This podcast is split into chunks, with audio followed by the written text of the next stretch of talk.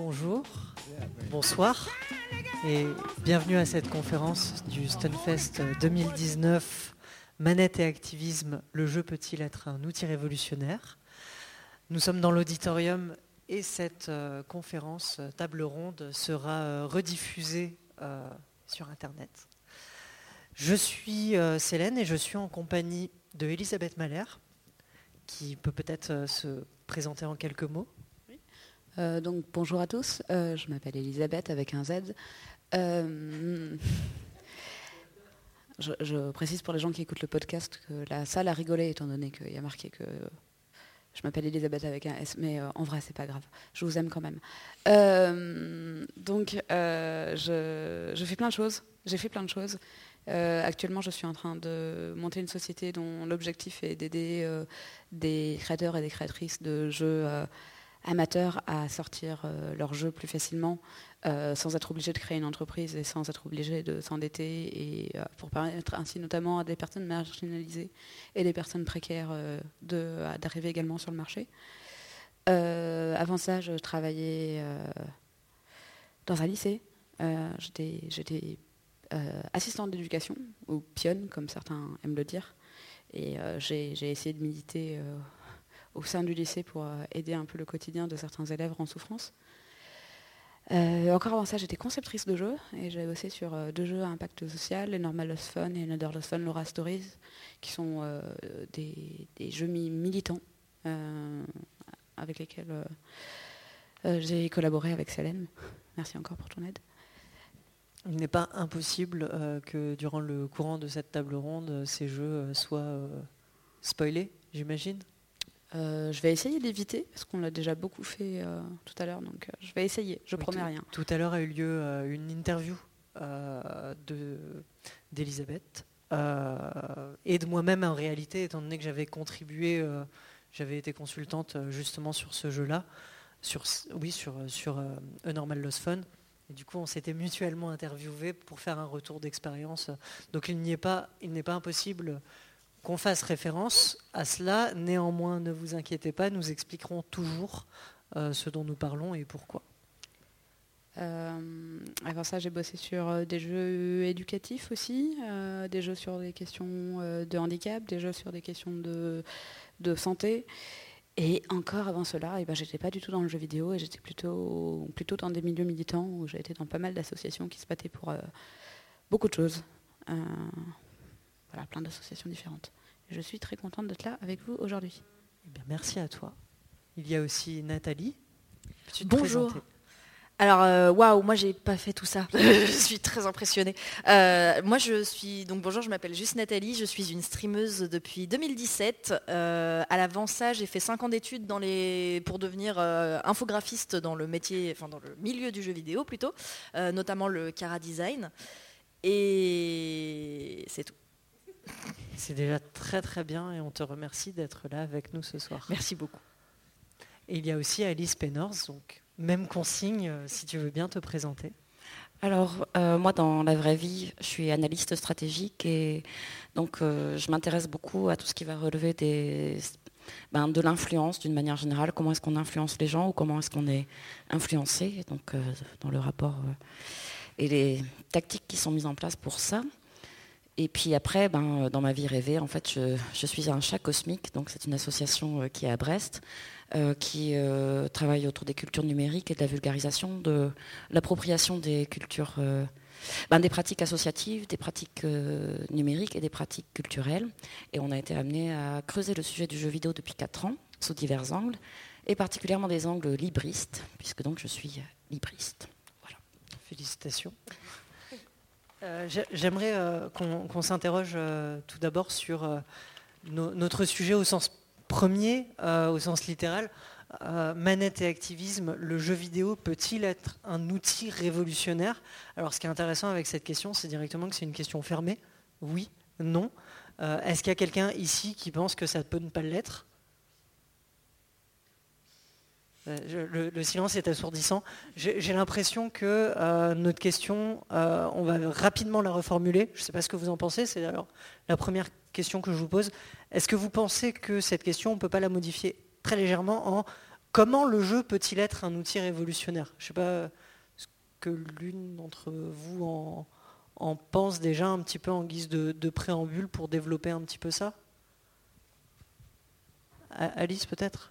Moi ça me va si tu le reformules comme ça, euh, qu'on puisse éventuellement explorer différentes pistes euh, de en quoi il arrive à l'être ou en quoi il n'arrive pas forcément à l'être. Oui, voilà. Euh, est-ce qu'on a des exemples de manières de... alors, on a parlé cet après-midi de jeux à impact social, mais là, j'ai l'impression que notre, notre portée n'est pas tout à fait la même. On ne parle pas tout à fait d'impact social, on parle de révolution. C'est quand même un terme beaucoup plus fort.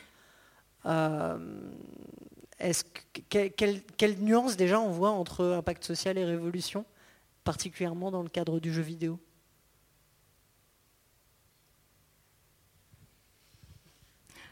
Elle est costaude celle-là quand même. Euh. Vous avez 4 heures.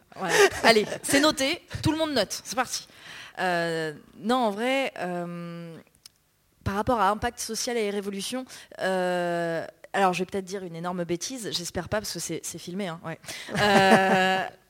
au fond, est-ce que le fait de pour rebondir là-dessus, j'aimerais bien euh, citer un truc que j'avais lu il y a un petit moment, euh, Ubisoft qui disait que leur jeu euh, Division 2 par exemple n'était pas un jeu politique, d'ailleurs que ça ne les intéressait pas de faire des jeux politiques, et alors que dans Division, The Division 2 justement on se bat littéralement devant la Maison Blanche, si je me souviens bien, j'avais trouvé ça ironique, enfin c'était ironique et c'était très drôle, et je me demandais justement à de quelle dans quelle euh, mesure euh, tout est politique, parce qu'on le sait, tout est politique, et les jeux vidéo euh, ne, dérogent pas à la règle, même s'ils essayent vraiment, pour certains, de se débarrasser de cette image.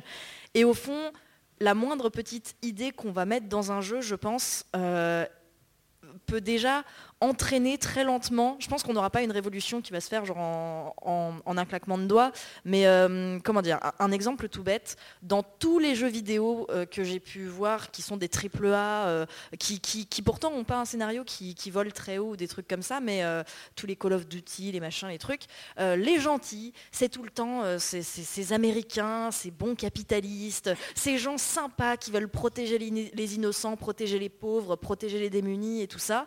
Euh, je vais peut-être dire quelque chose de bête, mais est-ce que ça déjà en soi, c'est pas une prise de position forte d'être du côté de ceux qui souffrent? Parce que toutes les quêtes qu'on peut voir de manière générale dans les jeux vidéo, genre plutôt RPG, plutôt MMO, euh, même tous les jeux en fait qui prennent des constantes de RPG au niveau de leurs quêtes euh, à proposer, c'est souvent sauver des PNJ, euh, sauver les, trois moutons du fermier qui, qui, lui sont son seul gagne-pain et des objets comme ça. Et avec cette idée, donc, c'est toujours dans l'idée de protéger le capitalisme et tout ça, mais déjà justement cette idée-là est formatée, elle va dans un sens. C'est comment dire, les gentils sont très souvent, très souvent représentés par le même groupe de gens. C'est souvent des gens bah, qui, nous ressemblent beaucoup, qui ont le même, mode de vie que nous et tout ça. Et du coup, déjà, ça, je trouve que ça, même si on n'en est pas conscient, ça nous oriente forcément dans une direction. Et du coup, euh, j'ai envie de dire, soyons fous et imaginons une utopie dans laquelle on aurait fait des, jeux vidéo euh, où les gentils, en fait, ce seraient toujours euh, les communistes, par exemple. Hein. ou qu'imaginons, vas-y, tu voulais dire quelque chose en l'occurrence, ça a été fait justement en début des années 2010 et les Américains n'étaient pas du tout contents. Exactement, c'est ça. Euh, et genre, bah, moi, pour continuer dans l'utopie, euh, imaginons voilà, qu'il n'y ait que des jeux vidéo comme ça qui commencent à arriver de plus en plus nombreux, où en fait c'est les communistes les gentils, où en fait on commence à pointer du doigt les défauts du capitalisme, par exemple, et tout ça. Est-ce que euh, petit à petit, il n'y a pas une petite idée qui naîtrait dans, bah, la tête des gens qui sont les plus sensibles à ces messages, ou peut-être même des plus jeunes, ou de ceux qui prendraient le temps d'y réfléchir, pour peu que les développeurs euh, soient conscients de ce qu'ils font et de ce qu'ils veulent vraiment mettre dans leur jeu, je pense qu'il y aurait déjà effectivement une petite idée un jour qui pourrait naître dans la tête des gens, et potentiellement, euh, si un jour ils se retrouvent devant un choix très fort entre, on doit choisir entre le capitalisme et le communisme, peut-être que si du coup des gens ont beaucoup joué à des jeux où on nous dit mais oui mais regarde les communistes ils sont pas si méchants, machin, machin. Peut-être que du coup, ils se diraient ah, mais en fait, pourquoi pas? Là où, là où ceux qui ont joué uniquement à des jeux euh, très orientés, les capitalistes sont les gentils, gna gna gna gna se diraient ah bah non, c'est hors de question, par exemple. Et déjà juste ça, est-ce que c'est pas déjà une forme de révolution, même si elle est très lente, parce que bah, ça, on parle d'un truc qui prendrait des générations ou quelque chose comme ça. Est-ce qu'on n'est pas déjà sur, le, sur la voie en fait de l'air de rien d'une d'une direction? toi, tu as reformulé la, question et tu nous as euh, focaliser sur le mot révolution. Et pourtant, il y a une introduction à ta question qui va être manette et activisme. Donc déjà, dans la notion de manette, il y a la notion de contrôle. Donc qu'est-ce qu'on contrôle réellement avec des manettes? A priori, pas grand-chose, jusqu'à présent en tout cas. Et à part un personnage, un caractère, un héros ou une héroïne. Et euh, dans la notion d'activisme, ben, a priori, il y a la notion d'action directe. Donc, euh, qu'est-ce qu'une action directe? Et le jeu vidéo peut-il ou pas connecter une notion d'action directe qui permet de contrôler quelque chose? Et c'est pas. Moi, j'aurais plutôt tendance à m'interroger sur ce versant-là que sur la notion de révolution. C'est plutôt arriver à la notion de révolution au travers d'un outil de contrôle qui est quand même relativement limité et qui n'a pas d'action directe, justement, qui va relever plutôt euh, de médias dématérialisés et qui n'ont pas forcément d'extension dans un monde physique donc voilà, c'est une autre interrogation. Et est-ce que tu pourrais nous parler plus en détail de ton interpellation de tout à l'heure? Sur ça a déjà été fait Je suis très curieuse. Sur les jeux, euh, ben alors euh, donc ça c'était euh, donc Salmon dans son livre sur le storytelling qui avait été publié dans, début, à la fin des années 2000. où justement il, évoquait plusieurs cas de figure où en fait il y a des jeux qui ont été faits en Chine, en Russie et notamment aussi dans les pays euh, arabe où en fait euh, ben, c'était pas les Américains et le bon héros euh, blanc le gentil, c'était bien une inversion de tout le narratif habituel des jeux vidéo où ben, c'est comme si tu jouais à Metal Gear Solid mais les, les méchants c'est pas des Russes, c'est les gentils qui sont Russes et c'est des Américains qui sont méchants. Et euh, le Pentagone n'avait pas du tout, du tout aimé. C'était euh, vraiment euh, se retrouver placé dans la situation inverse d'être pointé comme la, bah, bah, oui, pas le gentil, quoi. Et donc j'ai pas les noms en tête des, jeux en question. Je pense qu'aujourd'hui, il doit continuer à y avoir une, littérature de jeux qui justement essaye d'inverser les rôles et notamment qui vont être beaucoup plus, enfin pas culturels, mais qui vont être culturel ou politique, qui vont replacer les jeux dans un contexte et qui vont le placer dans les contextes des pays dont ils émanent. Et je pense qu'il va y en avoir de plus en plus. A priori, on, nous, on reste aussi très occidentaux dans notre manière de voir. On va être focalisé sur les blockbusters et les AAA des pays occidentaux. Moi, j'aimerais bien savoir, oui, euh, euh, est-ce qu'il y a des jeux... Euh, notamment militaires, parce que ça va souvent être les, wargames qui vont être le plus concernés par, par la désignation d'un ennemi. Et je pense qu'il doit y avoir toute une littérature qui est en train de grandir dans, où l'ennemi, eh ben, c'est nous, on n'est pas les gentils. Euh, je pense que dans ce que vous dites, il y, a une question qui revient, c'est effectivement euh, qui sont les gentils, qui sont les méchants, quelle représentation on a, qui sont les, développeurs qui font, les jeux vidéo.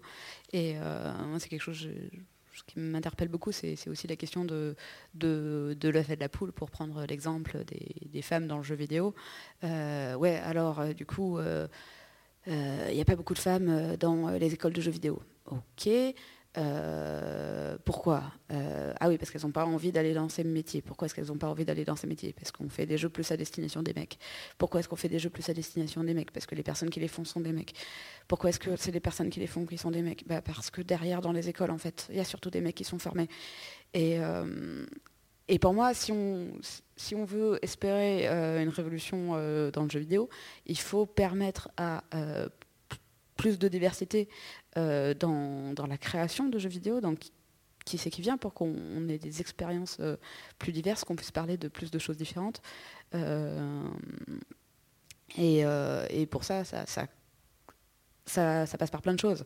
L'une d'entre elles étant effectivement de sensibiliser dès, l'enfance, dès l'école, que les jeux vidéo sont un métier accessible mais aussi réfléchir aux jeux qu'on fait, qu'est-ce qu'on produit pour les personnes qui sont déjà dans l'industrie, euh, et, tous et toutes contribuer à notre façon euh, pour essayer de, changer ce cycle-là. Quoi. Est-ce que ça voudrait dire que euh, notre sujet en fait ne parle pas tant du jeu vidéo en tant que pratique de loisir, pas que, pas uniquement, mais aussi en tant que création culturelle, en tant même que performance peut-être? Est-ce qu'il y aurait peut-être d'autres, d'autres biais par lesquels on pourrait utiliser étudier cet objet-là du jeu vidéo Alors tout à l'heure, euh, en, dans le train, j'étais en train de, regarder un peu euh, euh, ben, différents articles qui traitent de l'activisme, du militantisme et du jeu vidéo, en préparation de dernière minute de cette table ronde. Et donc je suis tombée sur un, article qui avait été publié par Mediapart quand ils ont fait leur Media Jam en 2016.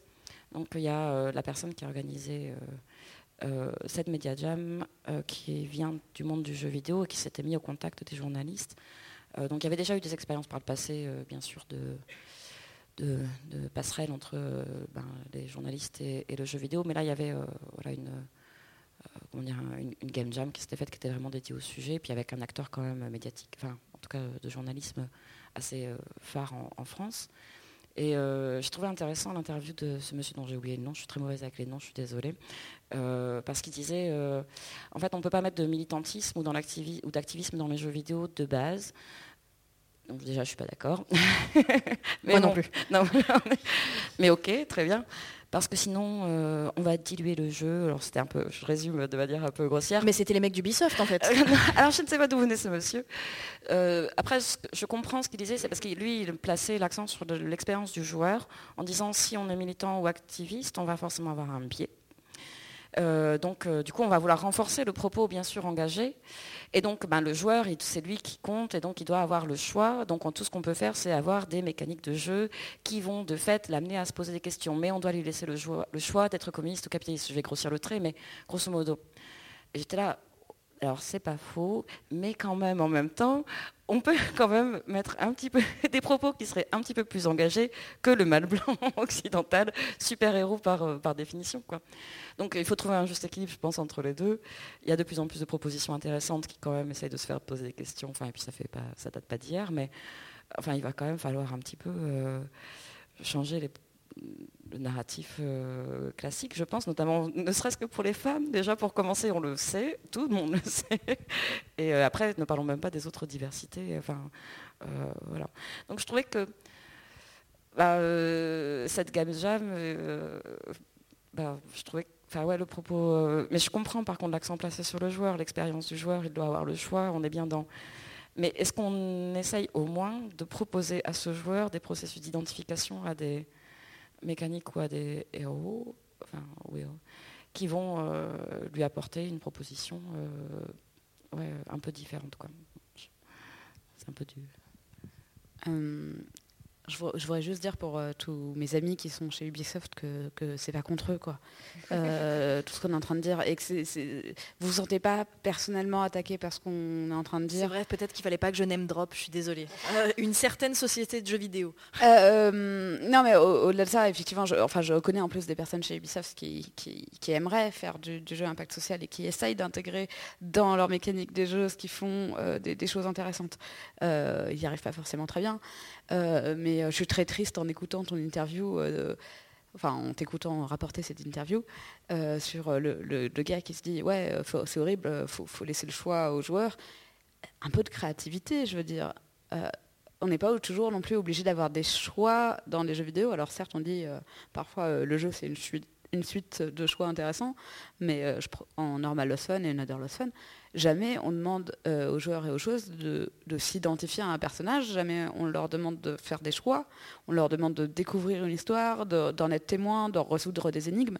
Et euh, bon sang, soyez un peu plus original euh, dans, vos créations pour inventer des nouvelles façons de faire réfléchir votre public. Merde. Pas vous spécifiquement Ubisoft, mais... On aime bien Ubisoft, hein, vraiment. J'ai jamais joué à un jeu d'Ubisoft. J'ai un, côté provocatrice qui, me donne envie de poser une question méchante euh, du type. Euh, Allons-y. Euh, mais, mais voyons, un jeu vidéo, ça sert à, s'amuser. pourquoi vous voulez toujours mettre de la politique dans les jeux Mais je t'ai pas déjà croisé sur un forum On s'est déjà vu mais, mais, en fait, j'ai envie de raffiner un petit peu cette question et de la rendre un petit peu plus précise. Peut-être, qu'Elisabeth euh, pourra euh, commencer et après peut-être qu'on pourra compléter. Mais euh, à ton avis, Elisabeth, est-ce qu'un jeu peut n'avoir aucun impact social? Non. est-ce que tu veux te développer? Tout ce qu'on fait, toute votre existence sur Terre, que ce soit la création d'une œuvre ou ce que vous dites à quelqu'un, a une influence sur les personnes. Euh, il y avait une expérience sociale, par exemple, à savoir, euh, si euh, je dis à Nathalie, waouh, tu as l'air super fatiguée, est-ce que tu as bien dormi? Même si Nathalie a super bien dormi, dans la journée, elle va se sentir fatiguée. Donc, moi, ah, du coup, si tout le monde me dit que je suis en forme, ça marche? Oui, ça marche. dites à vos amis quand vous vous inquiétez pour eux qu'ils ont l'air en forme. Ça les aidera plus. Euh, donc voilà, déjà c'est pour dire voilà tout, ce qu'on dit a un impact et par conséquent toute œuvre a aussi un impact parce qu'elle produit des, réactions.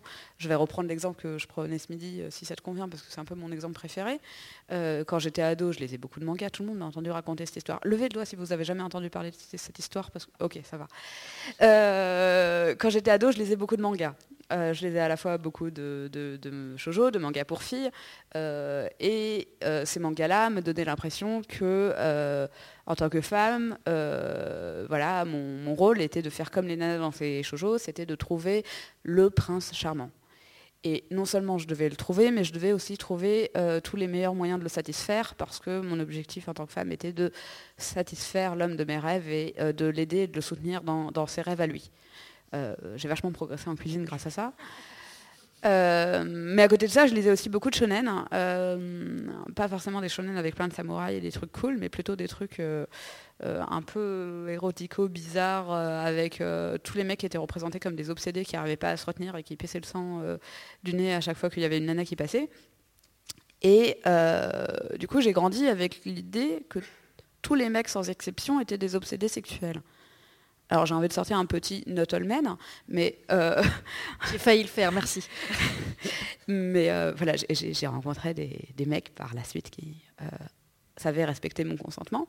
Mais quand j'étais adolescente, j'étais convaincue que du coup, non seulement je devais trouver le prince charmant, mais aussi ce mec-là serait forcément un obsédé sexuel parce qu'il le serait tous, et que mon rôle serait de satisfaire tous ses désirs, parce que c'est ce que j'avais appris grâce au manga. Et je pense pas que les, auteurs de manga japonais euh, qui vivaient euh, du coup un peu très très très loin de chez moi pensaient à l'impact que leur œuvre allait avoir à l'autre bout du monde sur euh, une adolescente française. Et c'est exactement pareil pour le jeu vidéo. Tout ce que vous faites va, avoir un impact. Et genre, il y a même un jeu par exemple qui n'est pas designé à impact social que j'aime beaucoup, qui s'appelle Dead in Vinland. Je suis très très fan. ce jeu-là m'a beaucoup aidé à me sentir mieux et à vaincre ma dépression parce que je devais aider des personnages qui étaient en dépression parce qu'ils étaient sur une île déserte et que je devais m'inquiéter de leur barre de dépression. Et le fait de devoir m'inquiéter pour eux m'a fait me rendre compte que je devais m'inquiéter pour moi. Et voilà, même, même une œuvre qui ne cherche pas à avoir un impact va avoir un impact. Euh, moi, je voulais vraiment rebondir sur, la, sur notre ami de, forum euh, que tu as très bien imité tout à l'heure, sur euh, pourquoi est-ce qu'on ne pourrait pas s'amuser simplement en jouant aux jeux vidéo et tout ça. Et tu as très bien répondu hein, sur le tout est politique. Je j'ai absolument rien à redire là-dessus. Et du coup, pour continuer dans cette, cette continuité-là, pourquoi au final euh, on devrait toujours s'amuser sans réfléchir au final? Puisque euh, je pense à mes yeux que les meilleurs. Euh, enfin, en fait, Personnellement, je suis persuadée qu'on n'arrête pas de grandir à 18 ans. Euh, on grandit toute notre vie, en fait. Que ce soit, euh, enfin, on a une taille physique, c'est cool. Et en fait, euh, notre cerveau, il continue à grandir, en fait. et je pense que c'est vraiment important de se souvenir de ça. On peut toujours être meilleur que la personne qu'on était hier. Ça peut, oh je devrais l'imprimer et la mettre sur ma chambre. Celle-là, elle est fantastique. voilà, si vous cherchez des posters de, de vie, appelez-moi. Et du coup, mais voilà, on peut être une meilleure personne que celle qu'on était hier. Et c'est pour ça que je pense qu'en en fait, c'est toujours intéressant de euh, jamais rester sur ses acquis. Et ça marche aussi très bien avec nos distractions. Parce que c'est bien, enfin oui, on peut très bien avoir des distractions juste qui vont juste nous amuser. Voilà, si je veux juste m'amuser, bah, je joue à, la marelle. Je sais pas, imaginons. Euh, tu, me diras que la marelle aurait peut-être un impact social aussi quand même. Oui, j'essaye de trouver un jeu. Alors un, un ricochet, voilà, faire des ricochets sur une rivière. Est-ce que c'est un impact social? On va, on va dire les poissons. Les poissons. Qu'est-ce qui se passe Alors, imaginons pour le besoin de mon exemple que le ricochet n'ait pas d'impact social. Et donc voilà, tu peux faire des ricochets sur l'eau toute ta journée, mais finalement, si tu arrives à... Oui? Non, mais c'est juste... Euh, enfin, euh, tous les avec des si, on pourrait mettre des ferries en bouteille, genre. Absolument. Euh, moi, je suis végane. On régulièrement la question, ouais, si tu étais sur une île déserte avec un cochon, est-ce que tu le mangerais? Genre, on s'en fout, c'est pas le cas, quoi. Non, bien sûr. Vrai, on te pose la question. C'est vrai, on te pose la question. Bien sûr, évidemment. C'est vrai que ça ressemble à un problème de physique mal posé en termes de. Bon, bah alors, admettons une salle entièrement sphérique et sans oxygène. Après, est-ce que. Euh, enfin, sur. Euh, moi, je vais faire le, de l'autre côté du miroir. Euh, Donc je ne crois pas justement que le jeu soit forcément, doit forcément être euh, uniquement du jeu et j'aime les jeux sérieux. des fois, non pas les serious games, attention, ne pas confondre les deux. J'aime quand il a des dimensions sérieuses au jeu. Et euh, on a des conversations passionnantes des fois avec euh, certaines personnes sur ce sujet, parce qu'il y a des gens qui sont des grands joueurs, ils sont très très sérieux dans le jeu. Pour le coup, c'est pas pas de la déconne quoi. Mais par contre, à l'inverse, sur la, je m'intéresse depuis donc longtemps, ce que je vous avais dit, à la désobéissance civile par le rire. Donc oui, la désobéissance civile par le rire parce qu'elle est très intéressante justement comme un moyen pacifique éventuellement d'imposer de, de, de, Est-ce que tu peux nous décrire rapidement euh, de quoi il s'agit? Ben Alors la désobéissance civile par le rire, c'est euh, tout un tas euh, de, techniques qui ne sont pas les black blocs, voilà, qui ne sont pas non plus forcément les techniques de manifestation habituelles, mais déjà rien qu'une fanfare dans une manifestation va être plutôt un acte de désobéissance par le rire, parce que la fanfare est un peu grotesque, mine de rien, dans sa manière en général de se vêtir et de jouer des, airs joyeux, alors que le contexte est souvent lourd dans une manifestation. Ça peut être aussi les clowns qui vont venir jongler face aux, gendarmes, aux policiers ou à la BAC. Et euh, donc il y a plein de techniques en fait qui vont euh, de techniques très très simples à des techniques beaucoup plus compliquées de comment est-ce qu'on peut désobéir par le rire. Et donc euh, avoir des axes de protestation, de contestation et de blocage éventuellement par le rire. Donc dans ces, actions-là, moi je me suis beaucoup intéressée aux Yes Men, qui sont euh, des, un, des, phénomènes des 15 dernières années euh, les plus symptomatiques parce qu'ils parlent de sujets très graves, que ce soit les accidents de Bhopal et de toutes les victimes qu'il y a eu derrière, ou qu'ils aillent avoir des propos beaucoup plus enfin beaucoup moins lourds, on va dire, qui paraissent plus légers en tout cas, autour du climat notamment. Et donc, euh, l'un d'entre eux vient du jeu vidéo. Donc il a fait un truc très bête. Hein. Il a désobéi par le rire. Il travaillait pour les Sims. Et puis il a transformé, il a mis un tout petit plugin, pas, un plugin, mais un tout petit ligne de code dans le jeu qui faisait que, ben, du coup, si on créait un militaire, il était forcément gay. Et donc, moi j'ai trouvé ça très bête. C'est une des raisons pour lesquelles j'ai commencé à m'intéresser au Yes Men. C'était juste parce que ce mec-là, Andy Bertuppo, m'avait fait ça. J'avais trouvé ça tellement efficace dans le propos, tellement stupide, que je m'étais dit, ces mecs sont intéressants. Enfin, c'est pas ces mecs sont intéressants, mais voilà, ça m'avait fait, euh, ça m'avait fait rire. Voilà. parce que je suis antimilitariste aussi à la base, donc c'est pour ça. Euh, et, puis l'autre, euh, bah, ils se sont rencontrés. Euh, l'autre, c'était moins dans le jeu vidéo, mais c'était dans le jouet. Et donc, il avait transformé, il avait interchangé les deux microphones. des Barbie, enfin il travaillait dans un magasin et il avait passé toute une nuit à interchanger les microphones. Donc si tu achetais une Barbie et si tu achetais un, comment dire, un, comment ça s'appelle Non, c'est pas Ken, c'est les, soldats. Et, les G.I. Joe. donc il avait interverti les micros des deux. Et donc si tu acheté une Barbie, euh, elle allait dire euh, rien de tel que tu as un Indien ou un truc du genre. Et euh, si acheté le, le G.I. Joe, il allait dire oh non les maths c'est trop dur. Et donc voilà, j'avais trouvé aussi que c'était d'une efficacité redoutable, suffisante à décrédibiliser tout un discours par ailleurs. Donc, toujours est-il que le désobéissance civile par le rire, je trouve ça très intéressant. Elle a progressé depuis 15 ans. Mais alors on n'est pas dans le jeu, mais on n'en est jamais loin justement dans euh, le rire, l'amusement, l'entertainment, etc. Et je trouve qu'il y a une limite par contre à provoquer vraiment de l'activisme dans sa notion d'action directe uniquement par le rire. Quand même, on essaye de garder l'esprit léger dans des causes graves, euh, que ce soit euh, les causes syndicalistes, féministes, le racisme. Enfin voilà, c'est des sujets qui sont sérieux, c'est vrai, notamment surtout pour les gens qui en subissent. et donc de le faire en n'étant pas je trouve ça c'est compliqué en fait. je, trouve que la marge est toujours ténue en fait aussi de détourner le propos, que le rire est intéressant pour pointer quelque chose, mais qu'il atteint vite ses limites. Donc je comprends aussi que le jeu vidéo puisse vite atteindre ses limites pour mobiliser sur des causes sérieuses. J'aimerais qu'il le soit, mais je, comprends que ça, à un moment, ça, ça, coince. Quoi. Mais du coup, tu pars du principe que le jeu vidéo est fait pour rire, alors que pour moi, justement, le, jeu vidéo peut être là aussi pour, faire pleurer. Ah euh. C'est là où on vient à un, propos qui est juste un, justement un objet culturel qui en fait dépasse le simple entertainment. On est bien d'accord. Mais euh, est-ce que c'est par contre le public est massivement là? Je ne sais pas. En tout cas, pour moi, c'est un médium. Ce qui est, certain, c'est qu'a priori, les joueurs et les joueuses ne vont pas vers le jeu vidéo pour souffrir par le jeu vidéo, ou pas, en tout cas en première entrée.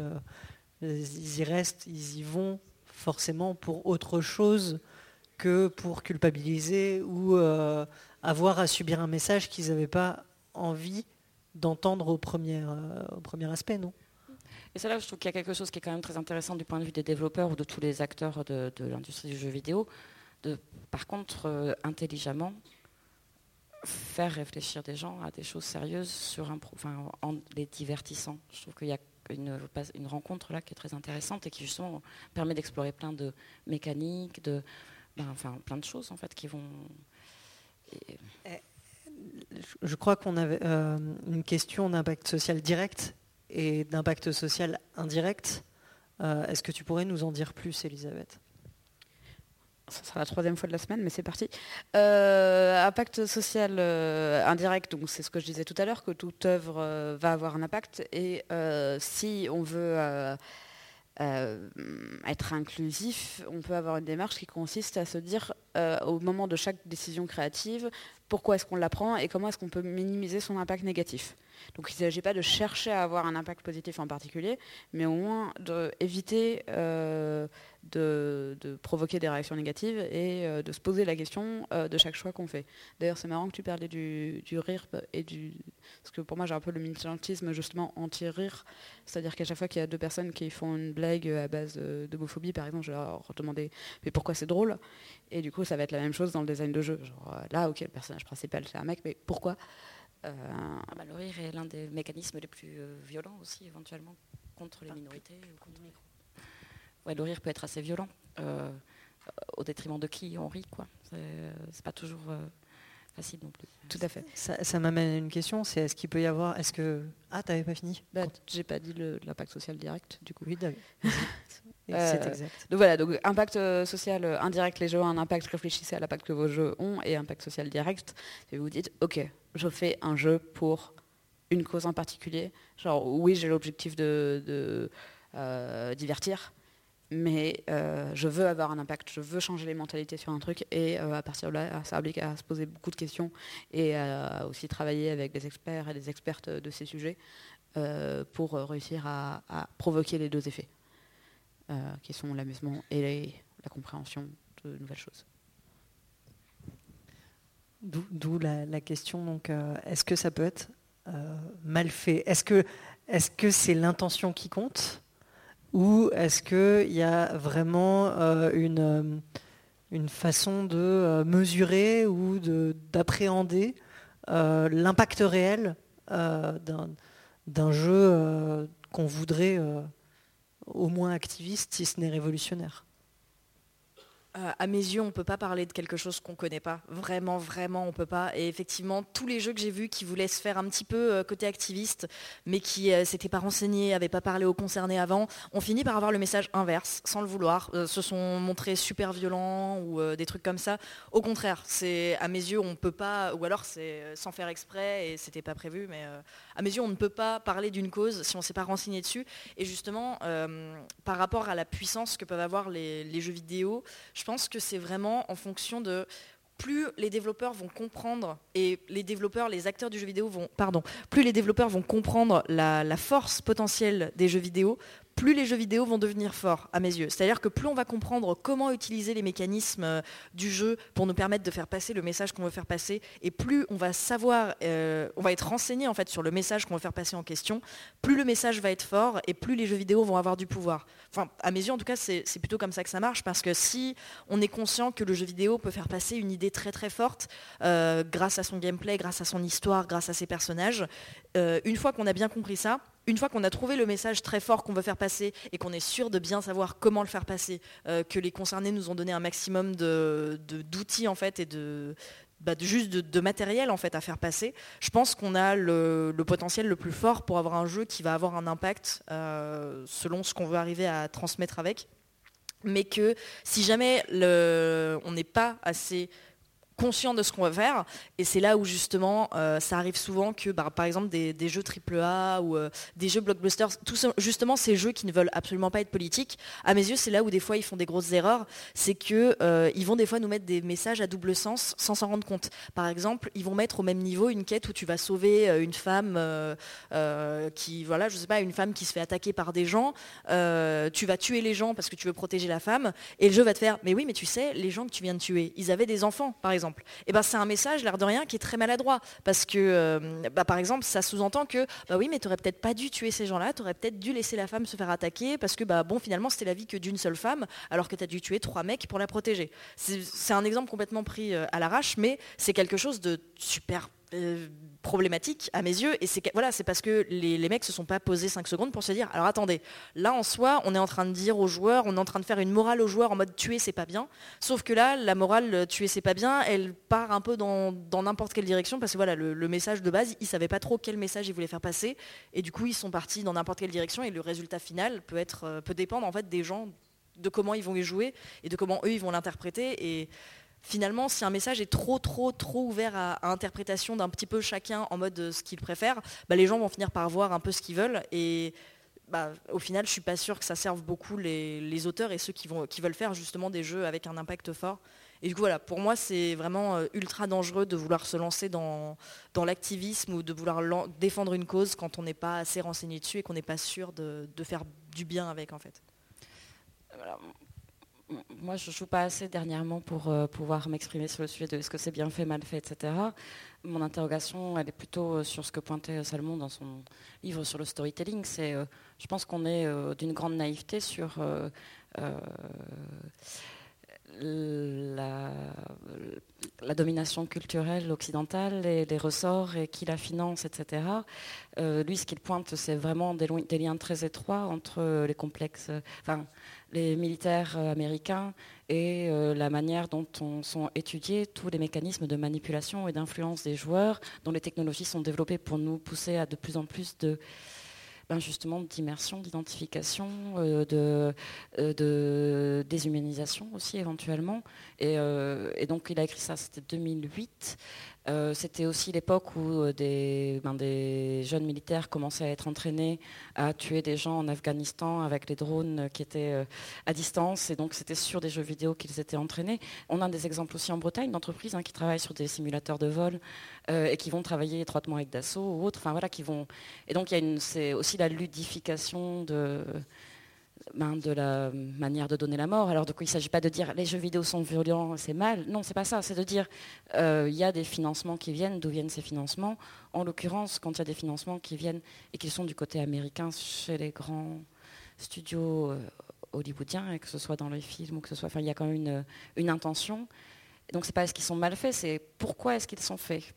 Donc euh, au-delà, alors là c'est pas la question de quand ils sont activistes ou non, c'est nous en tant qu'activistes, comment prenons-nous ou non position sur le fait que ces jeux sont potentiellement faits avec l'intention de donc, euh, euh, on peut se poser la question de voulons-nous nous faire des jeux avec une intention, mais aussi comment sont vraiment faits aujourd'hui les jeux et avec quelle intention. Donc on revient sur la domination du personnage euh, capitaliste ou autre, du mal blanc héroïque, etc. Mais moi c'était des choses depuis 15 ans où je me suis même posé la question, mais le jeu vidéo ne doit-elle pas être un médium culturel qui devrait être détruit tellement il est guidé tellement il étudie très très très très très très très finement nos mécaniques parce qu'en plus on leur donne un feedback permanent? De nos réactions, de nos émotions, de nos... on leur donne un... Enfin, c'est euh, le médium qui a le plus... Euh, euh, où ils ont les, métriques les plus fines pour analyser les comportements des joueurs, en l'occurrence, et d'affiner sans cesse la technologie, la sociologie qui est derrière, les mécaniques, etc. Moi, je trouve ça assez... enfin, ça, des fois, ça, je trouve qu'il y a une abîme, en fait, d'effroi face à ça. Et je pense qu'en plus, le pire, c'est que les milieux activistes sont assez peu joueurs en tout cas ceux qui sont historiquement, euh, anciennement, les activismes qui datent du XXe siècle sont assez peu portés en général sur ces médiums-là, et puis qui sont, euh, il y a un côté, euh, un potentiel en fait de, propagande de masse qui est incroyable en réalité, et qu'on a confié, on a confié les clés à des gens où on ne sait même pas par qui ils sont financés, pourquoi et dans quel objectif, et pour quelle philosophie, idéologie, etc. Et ça, je trouve qu'en tant qu'activiste, ça te crée un sentiment d'impuissance de comment pouvons-nous, nous, faire une proposition différente qui vienne au contraire défendre justement les causes, en réaction. Euh, Sans forcément voir le mal partout, hein, parce que ni la parano, mais, quand même quoi. Pour, oui, pour complètement pour aller dans ce que tu disais que ça te faisait peur des fois euh, la, puissance des jeux vidéo entre guillemets. Euh, je, pense que c'est un exemple qui va dans ce sens. Il y a longtemps, il y a, enfin il y a longtemps, à la sortie de la Xbox One, il me semble, il y a eu tout un scandale parce qu'un joueur qui jouait un jeu de, un jeu de NBA avait perdu son match, donc il a commencé à hurler "Oh, ça me fait chier" avec tout un tas d'insultes. Et en fait, dans le jeu, sa voix avait été enregistrée et du coup le jeu a réussi à comprendre qu'il était en train de dire des insultes et donc il a pris une pénalité dans le jeu en mode tu as dit des insultes, tu prends une pénalité. Et euh, du coup ça va complètement dans, ce que tu disais, euh, ça, en devient terrifiant effectivement la, façon dont on est analysé et effectivement s'il avait été puni pour autre chose, imaginez euh, dans un régime, totalitaire futuriste, tu, dis oh non moi le, président je l'aime pas trop et bah paf tu as perdu ta partie dans, dans les jeux vidéo. C'est vrai que ça pourrait avoir un aspect terrifiant.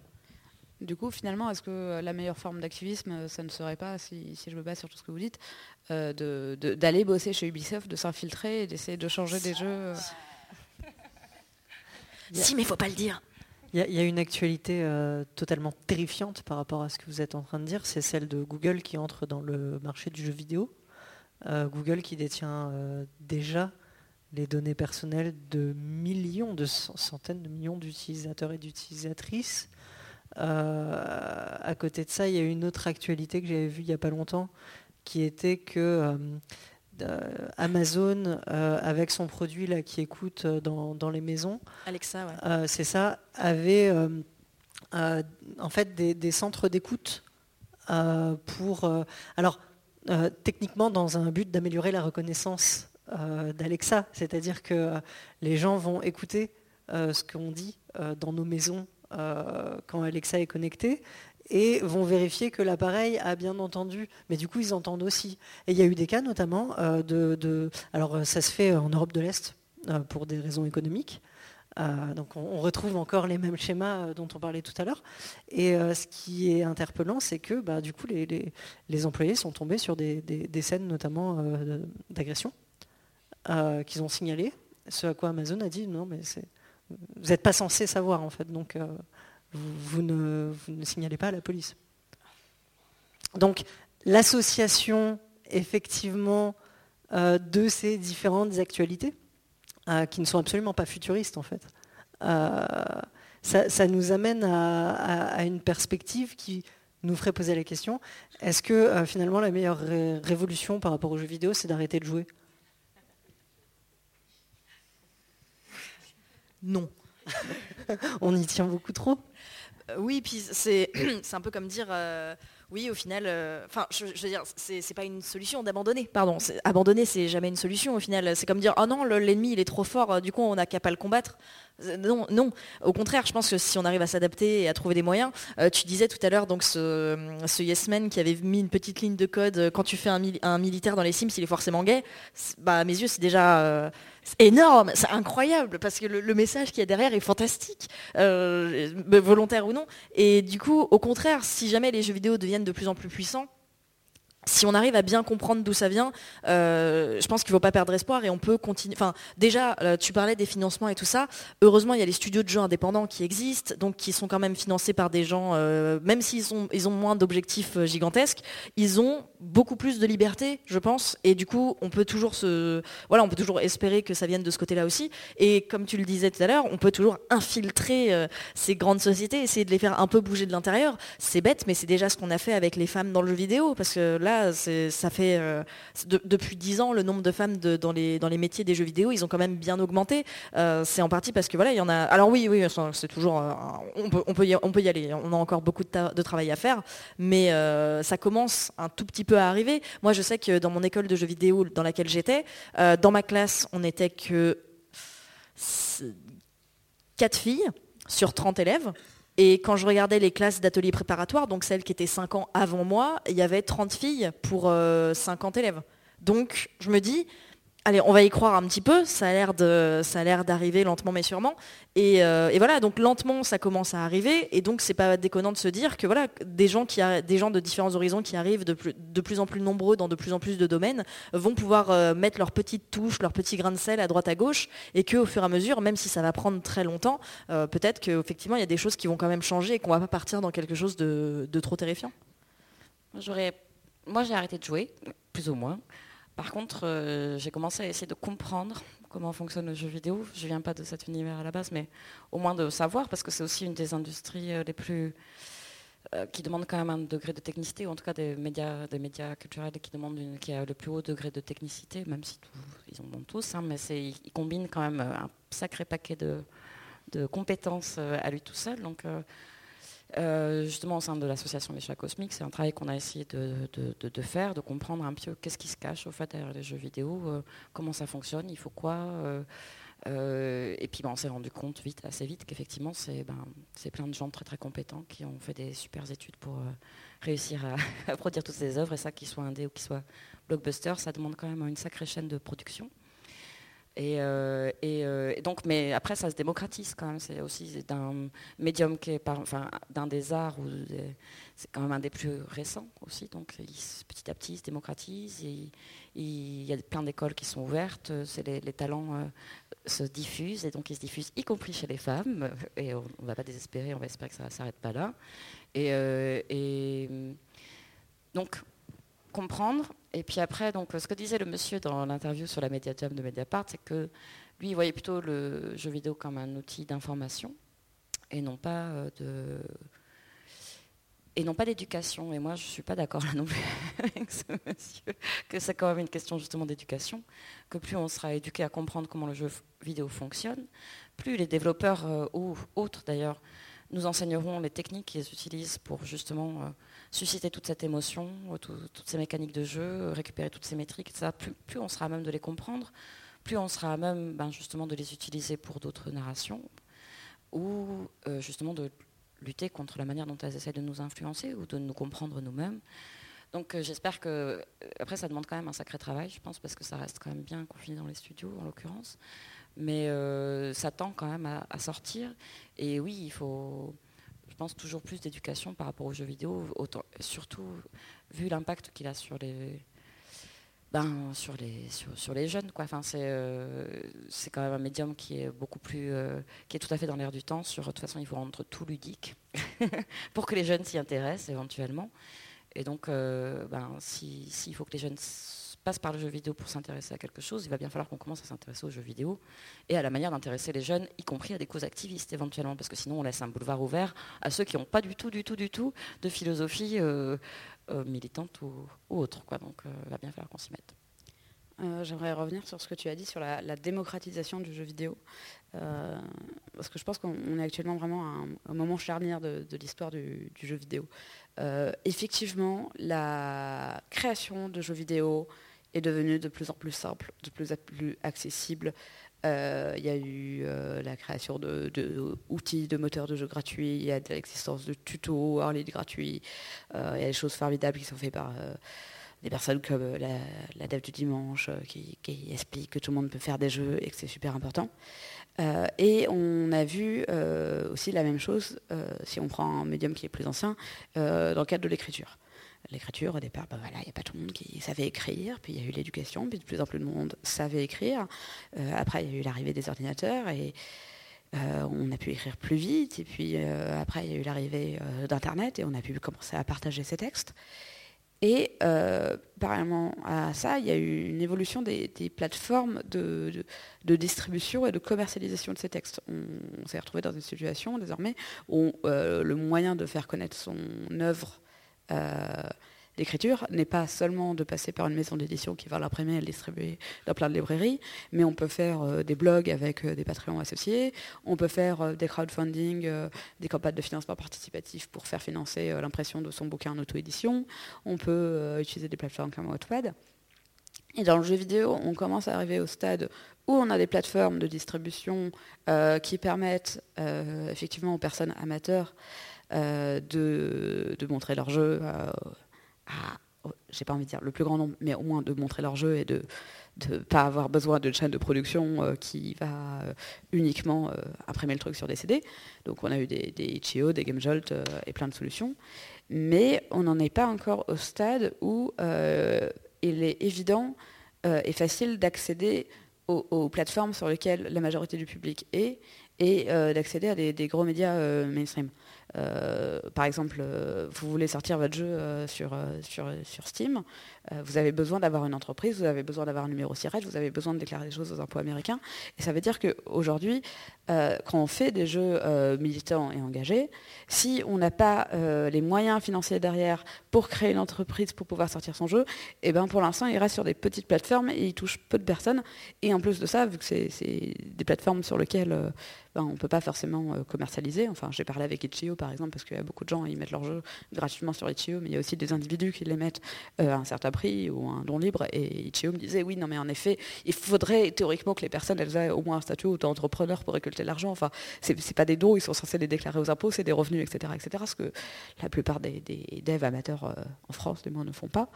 Et je pense qu'on va évoluer de plus en plus vers des, des nouveaux modèles économiques aussi pour permettre à la masse des, amateurs et de, également arriver sur le marché.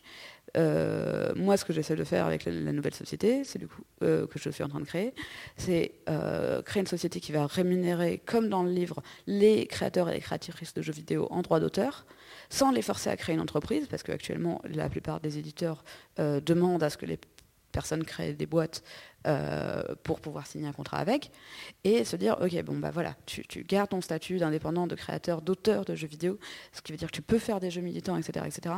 Et même si tu n'as pas les moyens, euh, on va te proposer la, structure juridique qui va te permettre d'accéder euh, au, marché et potentiellement d'avoir plus d'influence également.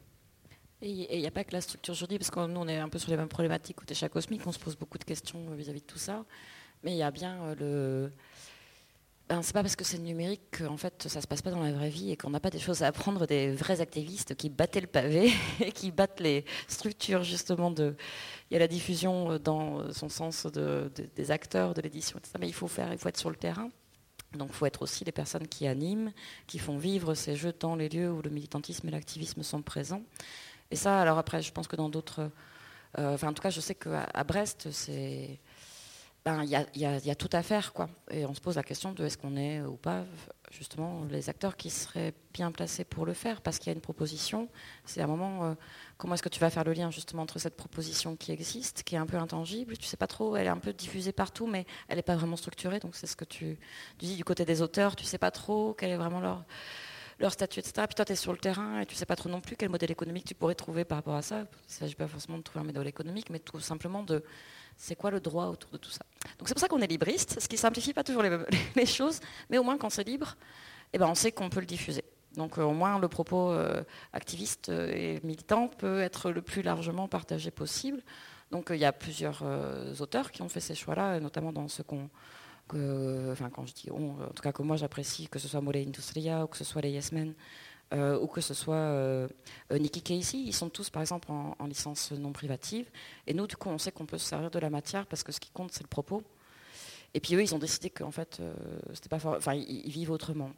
Mais avec des, acteurs peut-être plus proches ou autres, enfin voilà, il va y avoir des, on, le sait parce que ça nous est arrivé dans le passé, où ça va être un petit peu plus compliqué justement de déterminer ben, ce modèle et qu'est-ce que les auteurs, est-ce qu'ils veulent avant tout faire passer un propos, ou en fait est-ce que est-ce qu'ils euh, veulent vivre de, leurs engagements? Et c'est pas toujours si évident que ça de mettre le doigt dessus. J'espère que justement c'est une réponse qui sera trouvée parce que sinon on va continuer longtemps à, se regarder euh, euh, un peu de manière bizarre. non, c'est pas bizarre. Là c'est bizarre.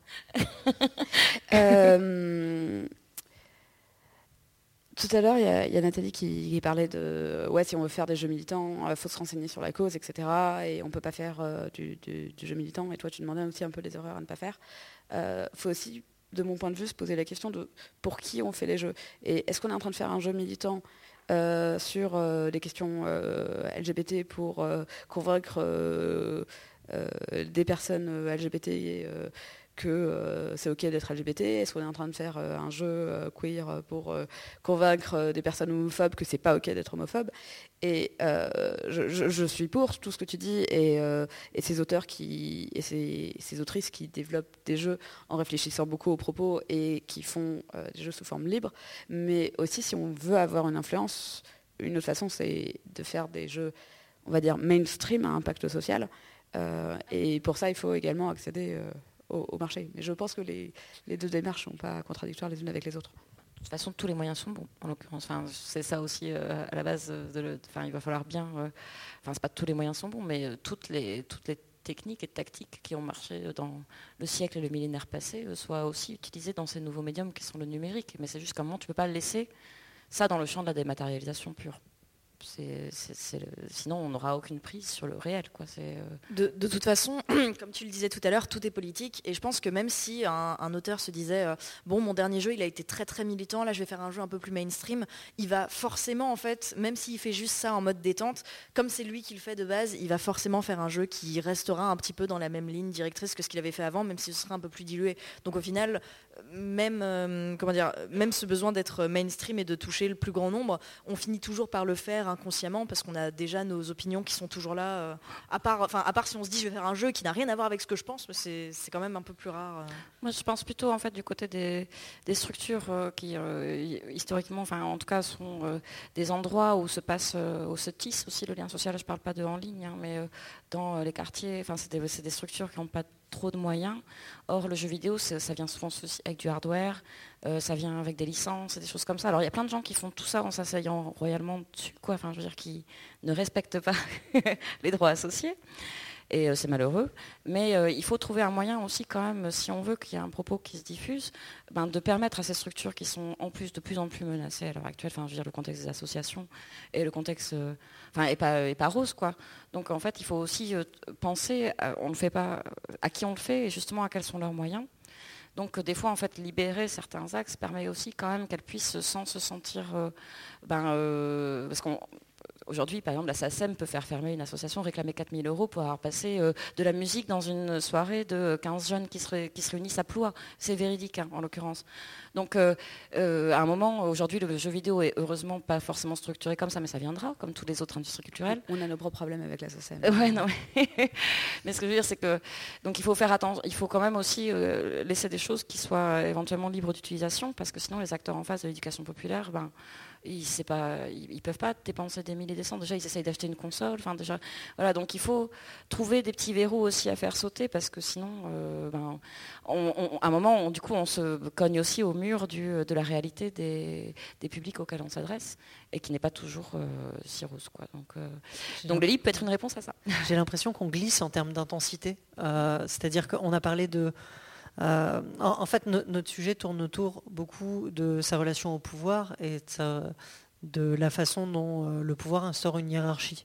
Donc on a, détaillé un petit peu euh, des façons de demander gentiment ou de pas forcément de demander gentiment, mais de, convaincre les, tenants d'un pouvoir qu'il est injuste, et du coup de, s'en délaisser au moins un petit peu. et ça, c'est effectivement les, politiques d'éducation et les jeux qui vont euh, comporter euh, une part euh, de, lutte contre les discriminations ou d'activisme ou, de redistribution du pouvoir de façon générale dans leur pédagogie. On a des façons un petit peu, plus osées et un petit peu, plus radicales dans, comme les Yes Men par exemple, et puis les, dispositifs qui s'en inspirent. ce sont des dispositifs qui ne vont pas euh, qui, vont agir, à l'insu des personnes dont elles ont cible euh, et en provoquant des réactions immédiates. Donc là, on glisse en termes d'intensité. Est-ce qu'on a euh, des moyens? Est-ce qu'on a le moyen d'imaginer une, véritable révolution qui forcerait la redistribution de ce pouvoir et qui, voilà, table rase, maintenant, on arrête. Est-ce que le quelque part, le, fantasme, euh, et ça me fait mal de parler comme un fantasme, mais le fantasme des ronds-points de cet hiver euh, pourrait aussi euh, se concrétiser en, jeu vidéo où par des formes de jeux vidéo finalement. Ne regardez pas comme ça. Parce que le, finalement, on se retrouve toujours avec le même modèle du créateur ou de la créatrice, euh, quelque part glorifié devant son œuvre, et euh, qui du coup crée une pédagogie descendante et s'accapare aussi une forme de pouvoir. Après, il y, a plein, il, y a, plein de phénomènes qui se passent du côté de la communauté des joueurs ou d'un côté des détournements et tout ça. Bon, je vais, je ne suis pas assez euh, calée sur le sujet, mais je sais qu'ils se produisent parce que je les vois souvent passer sur les réseaux sociaux. J'ai une anecdote euh, sur mhm. ça. Euh, ah oui, ça y est. Il y a un jeu d'horreur qui est sorti, je ne saurais pas vous retrouver le titre, j'ai une très mauvaise mémoire pour les noms, donc check. Il y a un jeu vidéo d'horreur qui était sorti, qui était taïwanais, il me semble, à la base. Et c'était un jeu d'horreur, somme toute classique. Et un jour, il est sorti en Chine. Et euh, il s'est rien passé, euh, tout allait bien. Et une semaine plus tard, il y a des reviews qui ont commencé à apparaître en disant Ouais, euh, dis donc, dans le jeu, à un moment, il y a une satire sur le président de la Chine. C'est pas ouf quand même. Et donc là, il y a de plus en plus de reviews chinoises qui sont arrivées en disant Mais c'est un scandale, vous avez insulté la Chine, vous avez insulté notre, notre président et tout ça. Et en fait, il y a eu tellement de reviews négatives que le jeu a été supprimé de Steam, enfin, par les, par les auteurs, mais je veux dire, le jeu a fini par être banni en Chine. La, la compagnie qui avait fait ce jeu a été bannie de des, réseaux sociaux chinois, donc euh, pour eux c'était euh, vraiment comme être banni de la Chine au final. Et donc ils ont retiré le jeu de Steam pour enlever effectivement, en fait, on pouvait voir à un moment que sur une petite image, euh, il y avait un, dessin vaguement qui était censé représenter relativement le président ou je sais pas quoi, avec un symbole de Winnie l'ourson et euh, pour ceux qui suivent les bails, le, président, de, enfin le président, pardon, je dis le président de la Chine, euh, super, exactement ça. Mais enfin bref, le dirigeant de la Chine, euh, pour le moquer, on utilise souvent une image de Winnie l'ourson. En fait, c'est devenu un, très très fort symbole des opposants du, de, ce dirigeant-là, et il déteste tellement ça qu'il banne. Enfin, le, Winnie l'ourson est vraiment banni de certains trucs chinois. Enfin, c'est une énorme blague. Le mot, les, dessins, tout. On n'a pas le droit de dire Winnie l'ourson en, Chine dans certains les, les plus les plus fiers opposants de ce, dirigeant ont des mugs avec Winnie l'ourson dessus. Et enfin voilà, c'est vraiment quelque chose de très fort et de très important. Et du coup, comme tout, euh, tous ces gens, euh, donc toutes ces personnes euh, donc chinoises, hein, je pense, du gouvernement ou pas, on ne sait pas, complot ou pas, on ne sait pas. Tout ce qu'on sait, c'est qu'il y a beaucoup de gens qui ont remarqué ça, qui ont été outrés de se faire insulter de la sorte dans un jeu et qui l'ont reporté. Et ça a fini par faire descendre le jeu de, Steam. Et du coup, tu disais que la personne qui était au-dessus avait une position de force. Bah là, on voit bien que non, du coup, ça s'est complètement retourné euh, contre eux, parce qu'à la base, en fait, donc c'était un graphiste, sans le dire à personne, apparemment, hein, dans la version officielle, c'est un graphiste, sans le dire à aucun des autres développeurs, qui a mis un petit message pour se moquer euh, du dirigeant de la Chine avec Winnie l'ourson, qui aurait caché d'autres choses euh, en guise d'easter egg. Et effectivement, quand tous les gens l'ont vu, bah, ils ont été outrés, ils en ont parlé de partout, et finalement, bah, voilà, le jeu a carrément été supprimé. ça a vraiment mis à mal les relations du studio de jeux vidéo avec la Chine en entier, parce que la Chine, c'était quand même un de leurs grands marché entre guillemets, donc ils, étaient vraiment très très mal. Et, donc euh, ce, rapport de force au final, pardon, ce rapport de force au final, il est vraiment très, euh, non, il est vraiment, comment dire, je pense que même si effectivement, en tant que créateur de jeux vidéo, on a énormément de pouvoir et de force, euh, cette force ne doit jamais, enfin, elle est jamais acquise parce qu'elle peut être retournée très vite par les, par les gens selon ce qu'ils croient, selon leur gouvernement, selon leur culture en fait, tout simplement. Et ils nous le prouvent, euh, en vrai, ils nous le prouvent tous les jours parce que c'est comme, c'était le sujet d'une autre table ronde, comment les joueurs participent au développement des jeux. Et en fait, les jeux vidéo sont quelque chose qui demande tellement d'interaction parce qu'ils peuvent tellement nous, nous prendre, euh, enfin, c'est tellement large, comme tu le disais, ça regroupe énormément énormément de métiers différents, de la musique, du cinéma, de, l'écriture et tout ça. Ça touche tellement de gens que plein de gens peuvent avoir des trucs à dire dessus. Et quand on écoute tous les plus ou moins un maximum de gens qui ont des choses à dire sur les jeux, euh, ça peut vraiment beaucoup nous influencer, nous aider à progresser. Et ça peut, bah, des fois, dans les pires des cas, euh, pour Overwatch par exemple, un, autre exemple. Euh, un jeu donc Overwatch qui est un jeu compétitif où il y a des, héros qui se battent, tout ça, qui ont des, qui, des design imposés. Euh, un jour, il y a un père de famille qui a dit Bah oui, mais vous euh, voyez, par exemple, ce personnage-là, euh, Tracer, bah, je comprends pas pourquoi. C'est Dans son caractère, c'est une meuf super cool, super dynamique, qui saute partout, qui est toujours sympa, qui est absolument pas dans la séduction. Et pourtant, dans, ses poses de victoire, quand elle gagne un combat, vous en avez mis une où elle monte ses fesses de façon un peu vulgaire. Je comprends pas trop pourquoi il y a ça. Et du coup, il y a Blizzard qui a dit Ah bah oui, on est d'accord avec vous, on n'aime pas trop cette pose non plus, et ils l'ont changé et ils ont mis une pose qui était plus en rapport avec le, caractère de son personnage. Et ça a fait un scandale, évidemment, avec nos amis des forums. Bah oui, mais pourquoi vous mettez de la politique dans mes jeux? Euh, Parce que bah, pour eux, il n'y avait aucun problème, euh, c'était pas grave et tout ça. Et donc, bah, l'air de rien, c'était un message politique super intéressant parce qu'ils ont enlevé une pose qui était sexualisée pour la remplacer par une autre pose qui avait plus de sens par rapport au personnage, par rapport à son caractère et par rapport à la logique qu'il y avait autour. Euh, c'était pas une énorme révolution, mais c'était un petit truc qui était quand même super intéressant. Donc je pense que les, joueurs ont quand même beaucoup, beaucoup de pouvoir quand ils s'unissent et qu'ils et en parlent et qu'au bah, bout d'un moment, on, est, on finit par être obligé de les écouter. Moi, je suis d'accord avec toi. Enfin, la communauté de joueurs, euh, et je crois que c'est dans Overwatch justement où il y a eu euh, donc toute une communauté qui a décidé de se créer une communauté écologiste. Donc euh, apparemment, il se passe des choses intéressantes aussi, des phénomènes dans les communautés de joueurs, où des fois ils décident eux-mêmes de défendre des causes au sein du jeu même, que ce soit alors vis-à-vis des studios c'est une chose, mais aussi au sein du jeu même. Je trouve ça euh, assez intéressant euh, dans les MMO. Je crois qu'il y a plein de choses d'interaction sociale qui doivent se, produire actuellement, qui doivent être assez intrigantes. Ah oui, mais il y a, oui, il y a complètement des gens qui se rencontrent grâce au MMO. Mais il doit y avoir plein de choses. Il y a une agora en fait, je pense. Par contre, je pense que cette agora, elle est complètement aujourd'hui du champ des activistes traditionnels et que peut-être il faudrait aussi créer un peu plus de passerelles et de porosité, qu'on se pose un peu plus les questions. Ah bah il y en a, il y en a une. Euh, il y en a une qui a été super intéressante euh, avec le personnage. Donc dans Overwatch toujours, il y a un personnage qui s'appelle Diva, euh, qui est une, qui est dans, dans, le jeu, elle est présentée comme une gameuse extrêmement talentueuse, qui en fait pilote directement un mecha et elle pilote ce mecha comme on jouerait à un jeu vidéo. Et en fait, en Corée du Sud, si je me trompe pas, dans des parties compétitives d'Overwatch, il y a eu une femme qui s'est démarquée, qui jouait excessivement bien, tellement bien que sexisme classique oblige, tous les joueurs euh, plutôt masculins ont commencé à dire non non elle triche, euh, c'est pas possible, on refuse de croire qu'elle est réelle. Du coup, eh ben, il a été décidé qu'elle trichait et elle a été bannie, il me semble. Et donc ça, a levé une énorme euh, vague de rage féministe en Corée. Ça a créé des associations en Corée qui ont repris le symbole du personnage de Diva pour dire attendez, Diva c'est censé être une super, une pro-gameuse coréenne, mais vous êtes en train de bannir une pro-joueuse coréenne parce que vous estimez qu'elle est trop forte, parce que c'est une femme. Ça n'a aucun sens. Genre, euh, en fait, elles expliquaient qu'elles se battaient pour que le personnage de Diva puisse euh, exister un jour dans la réalité.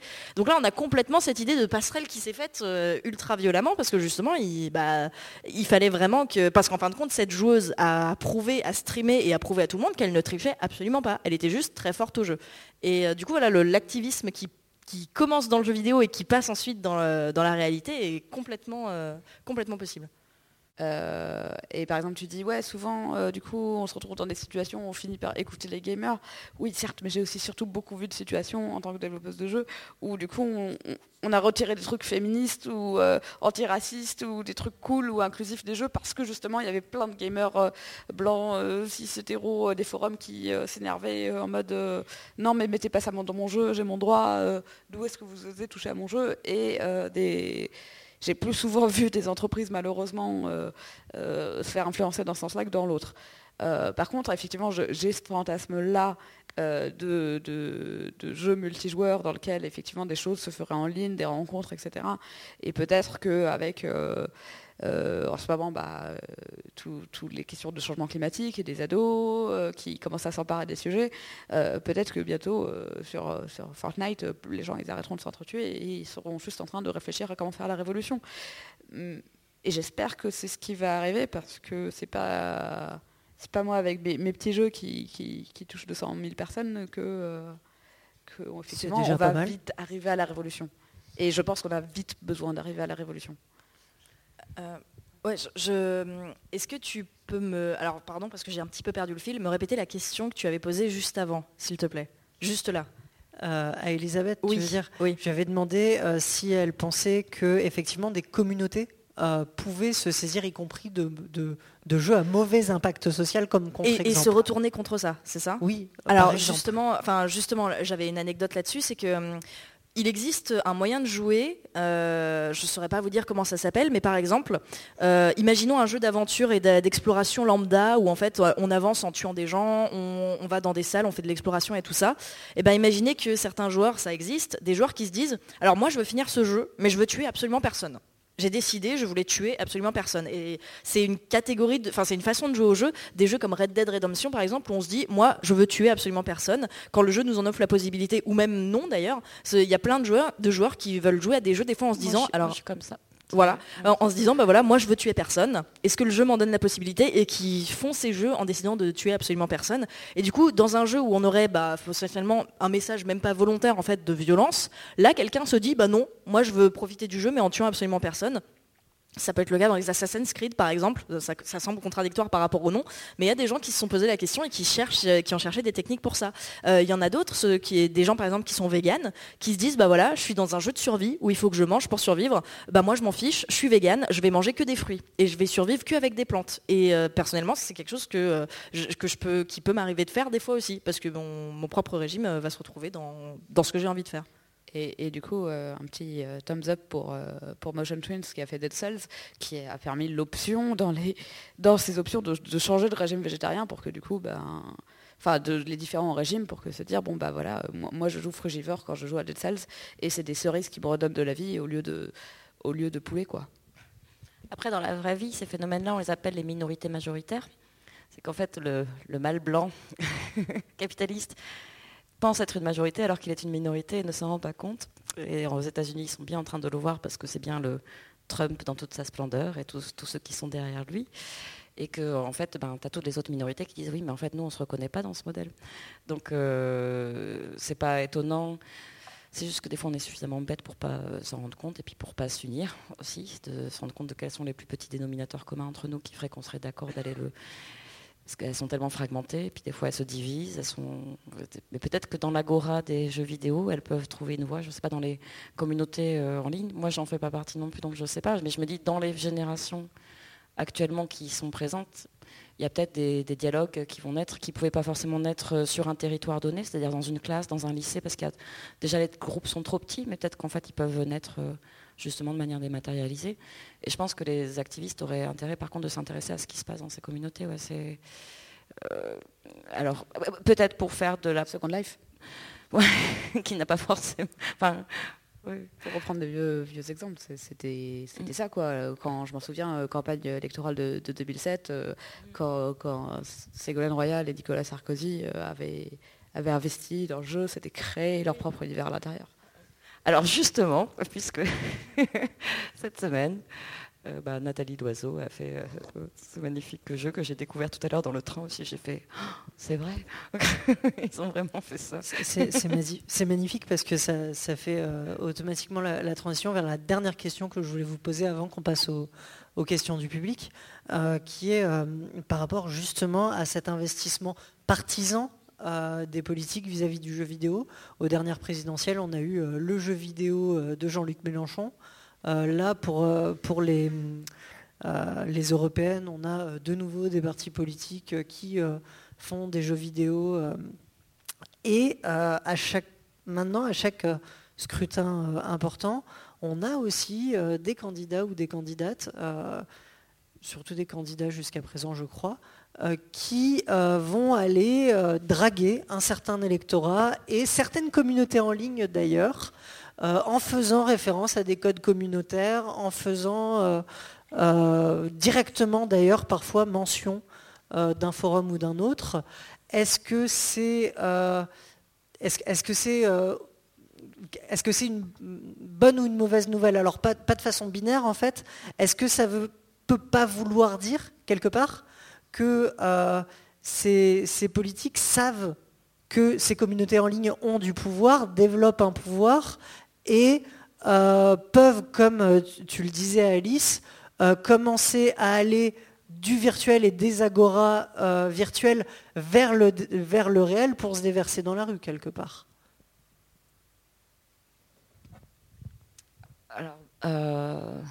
Ouais, alors comme moi, enfin, justement, ça va être plutôt la démarche inverse de notre association. On va plutôt se poser la question de euh, euh, où est-ce que ben, du lien social euh, réel, mais y compris au travers de médiums numériques ou vidéoludiques. Euh, parce que c'est une question qui intéresse aussi le politique, pas forcément que dans sa communication. Donc, euh, je, n'ai aucun doute que le jeu vidéo puisse être révolutionnaire en tant que médium euh, hyper, enfin première industrie culturelle mondiale, médium ultra axé sur l'émotion et sur comment dire, ben, sur les jeunes et sur et, qui va faire appel à tous les autres médiums pour pour, pour créer ces histoires. Et puis c'est et donc qu'il puisse être un médium euh, plus puissant que tous les autres réunis pour faire de la, de, la gîte propre, hein, de la propagande pure et simple. Je pense qu'il sera parfait pour euh, faire des, beaux lavages de cerveau dans les années qui viennent.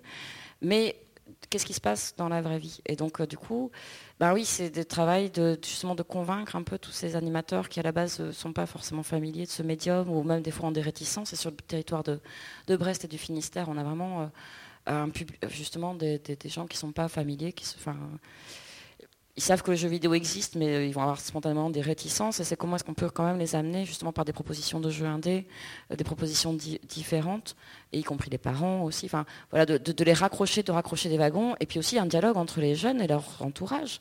Et leur entourage, c'est aussi bien leurs parents que leurs éducateurs, leurs médiateurs, mais aussi leurs politiques. Euh, leurs euh, grands-parents, etc., etc. Et je pense qu'il y a là tout un, pan énorme en fait de. Donc je m'intéresse plus à ce qui se passe dans le réel que euh, réellement tous les mécanismes de communication et de buzz qu'il peut y avoir autour des jeux vidéo et de oui c'est destiné à destination des jeunes, etc. Que plutôt il se passe quoi vraiment dans, mon quartier au fait. ces jeunes, ils jouent à quoi? Et puis, est-ce qu'ils interagissent avec leur entourage direct en réalité? Est-ce qu'ils sont dans la politique, dans le sens de la ville qui les entoure? Ou est-ce qu'en fait, ils ne s'en préoccupent pas du tout? Et je pense qu'il y a des passerelles intéressantes aussi à ce niveau-là à, connecter avec des jeux vidéo intelligents, éventuellement.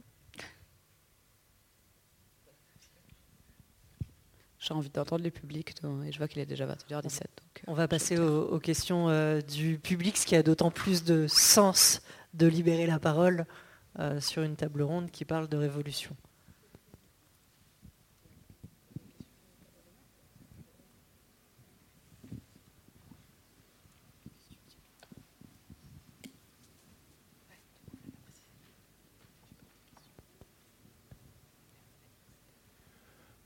Bonjour. Bonjour. Euh, merci pour, euh, pour ces échanges. Alors moi, je me posais la question sur, euh, en fait, en vous entendant parler notamment sur des boîtes de jeux vidéo qui commenceraient à s'intéresser à un sujet plus ou moins militant, mais dont elles ne maîtrisent pas les codes ou les contenus et du coup pourraient faire n'importe quoi. en fait, je me demande, je faisais le parallélisme avec le journalisme et euh, avec le journalisme, et qu'à un moment donné, en fait, euh, les journalistes euh, ben, pouvaient enquêter, faire du journalisme d'investigation, même si pour moi c'est un pléonasme, mais bon, et dénoncer des sujets.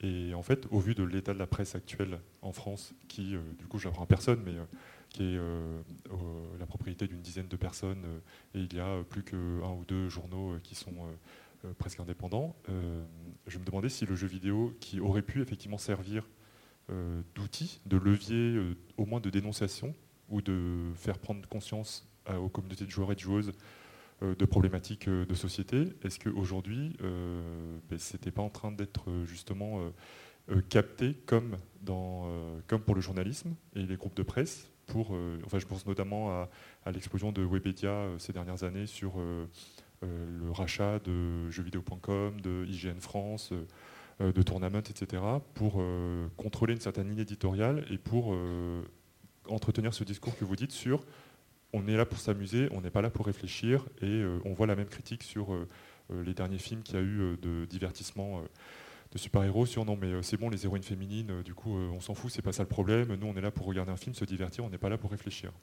Est-ce que du coup il n'y a pas cette mainmise juste avant que ça puisse euh, déclencher euh, des prises de conscience du, fonctionnement capitaliste, en fait, de on va contrôler les contenus culturels des jeux pour euh, garder faire une sorte de censure des, sujets qui pourraient être abordés par des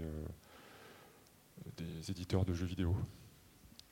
Euh, bah, si, bah, c'est ce qu'on expliquait un petit peu tout à l'heure. Il y a complètement cette idée de euh, c'est très difficile de, euh, de, voir autre chose que, encore une fois, les capitalistes comme les gentils et tout ça. Donc, si, il y a forcément une influence qui se fait.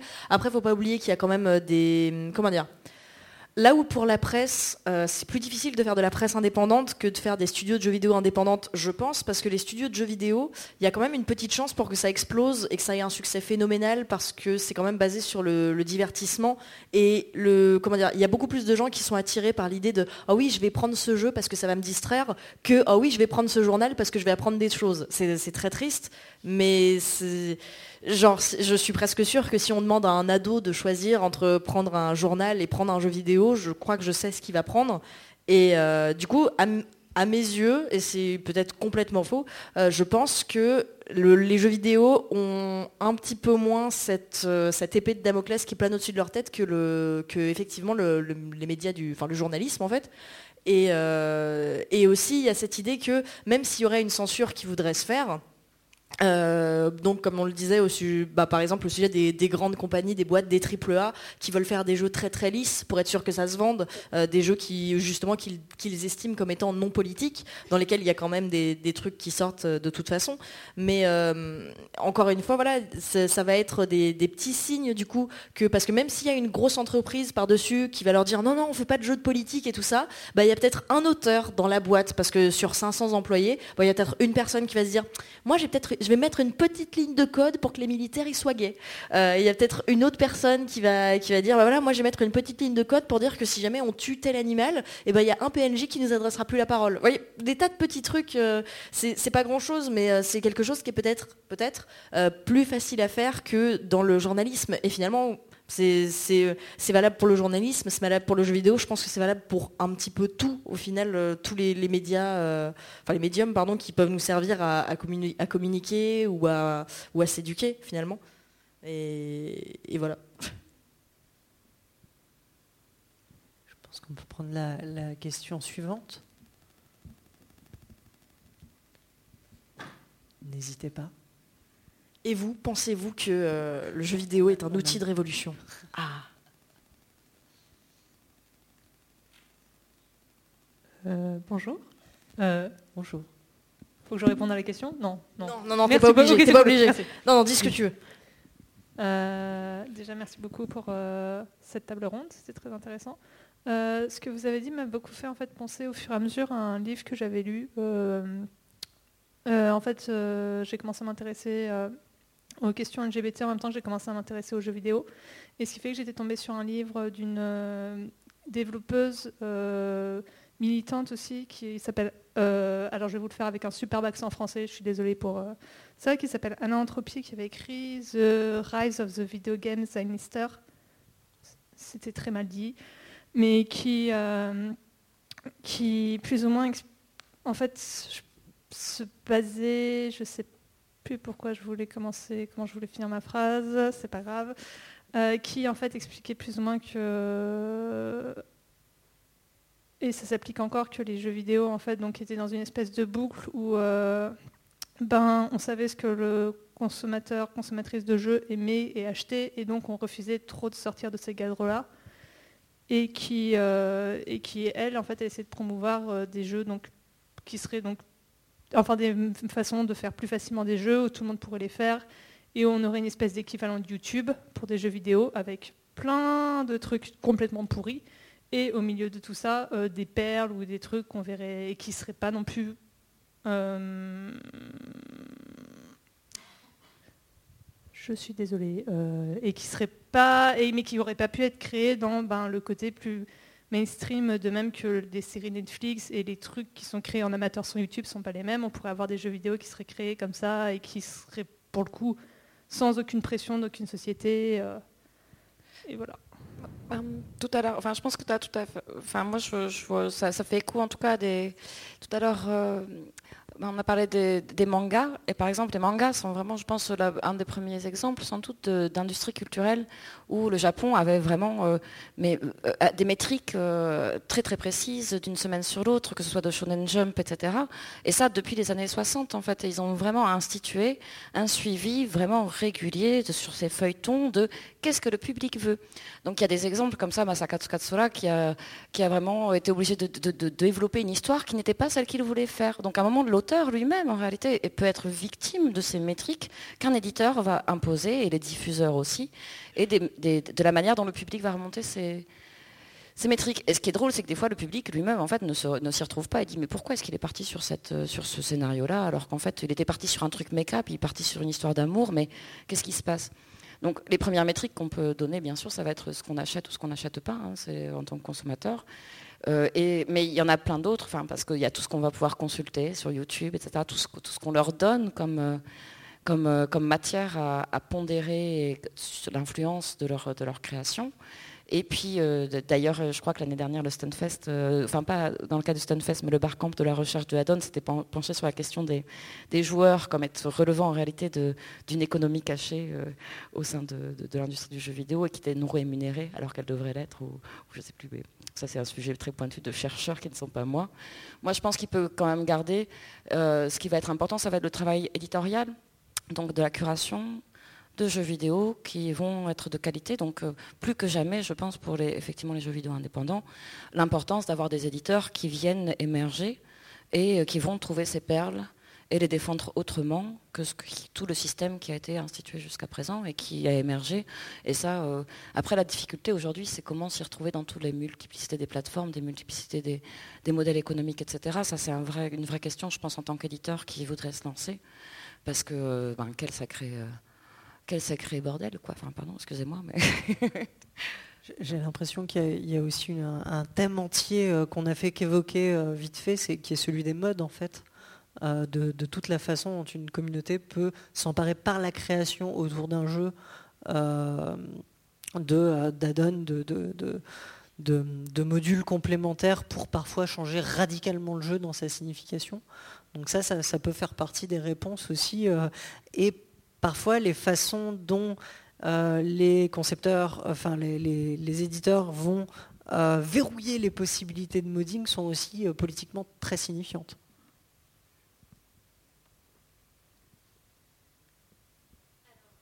bonjour. Et du coup, c'est pas tant une question, mais un merci pour Normal Lost Phone et Another Lost Phone.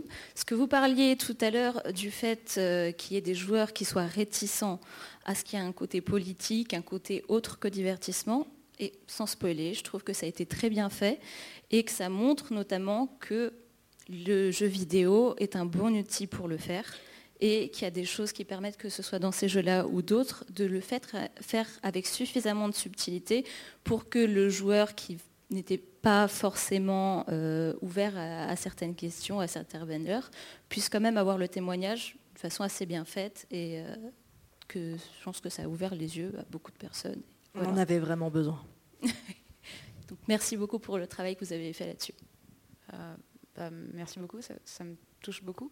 Euh, j'en profite pour faire un, petit appel à l'annonce parce que du coup dans le cadre de mon nouveau projet bah, j'essaie à nouveau encore de, changer le monde, la société de demain et en ce moment bah, dans ce but là je, réalise une étude euh, sur qui sont les personnes qui actuellement ont des pratiques de création de jeux vidéo amateurs et euh, qui aimeraient se professionnaliser mais qui ne l'ont pas encore fait, que ce soit pour des raisons économiques ou d'autres.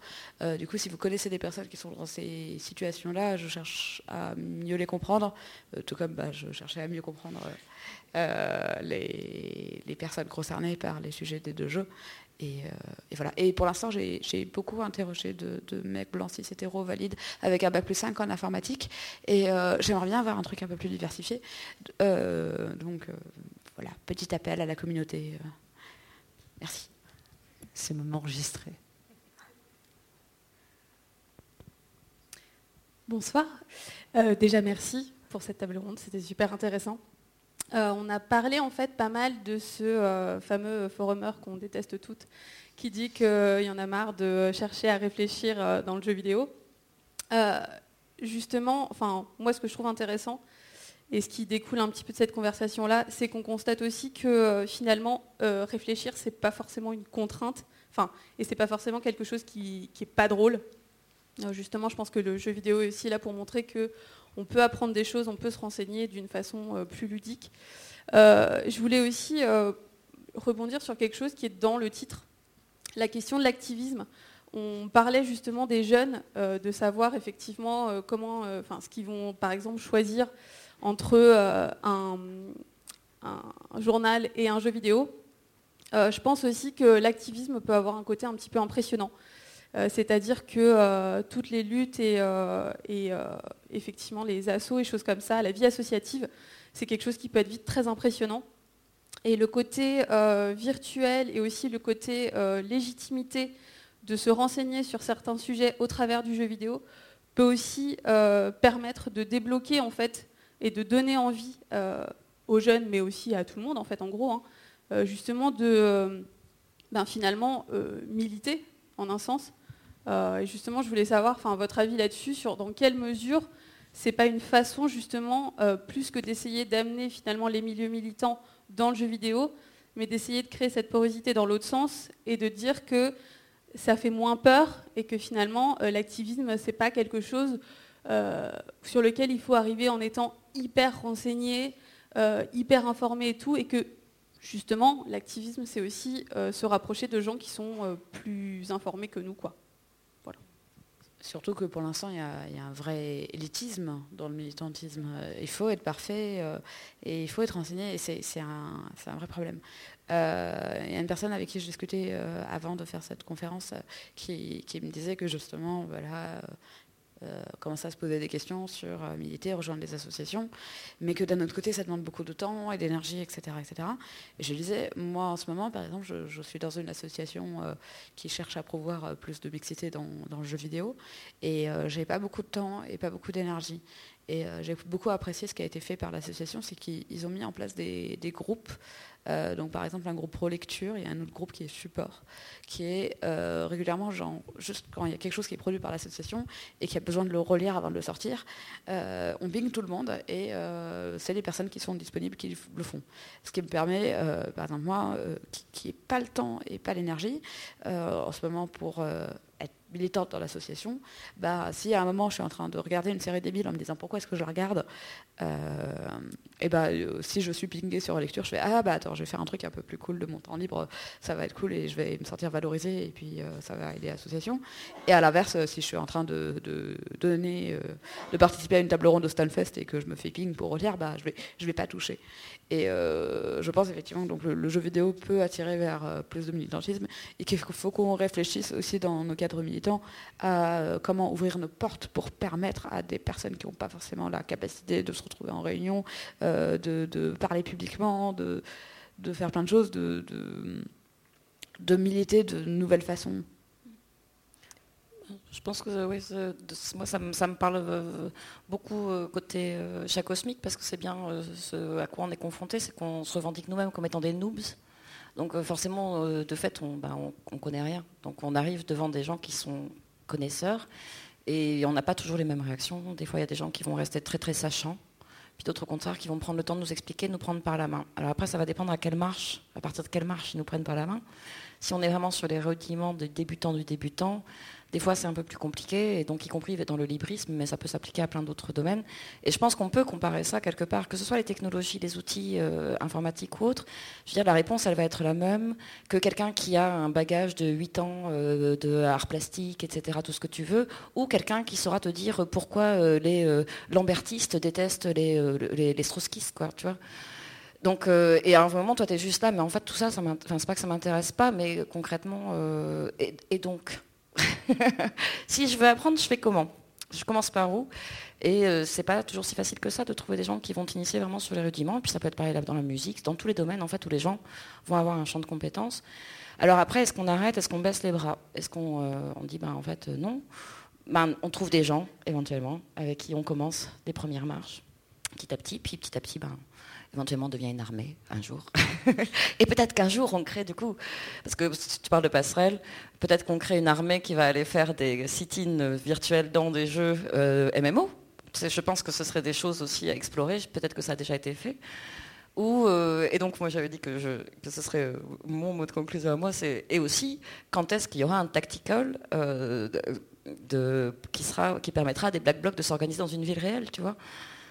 Et qui les formera à s'organiser pour aller bloquer une ville concrètement. Quoi.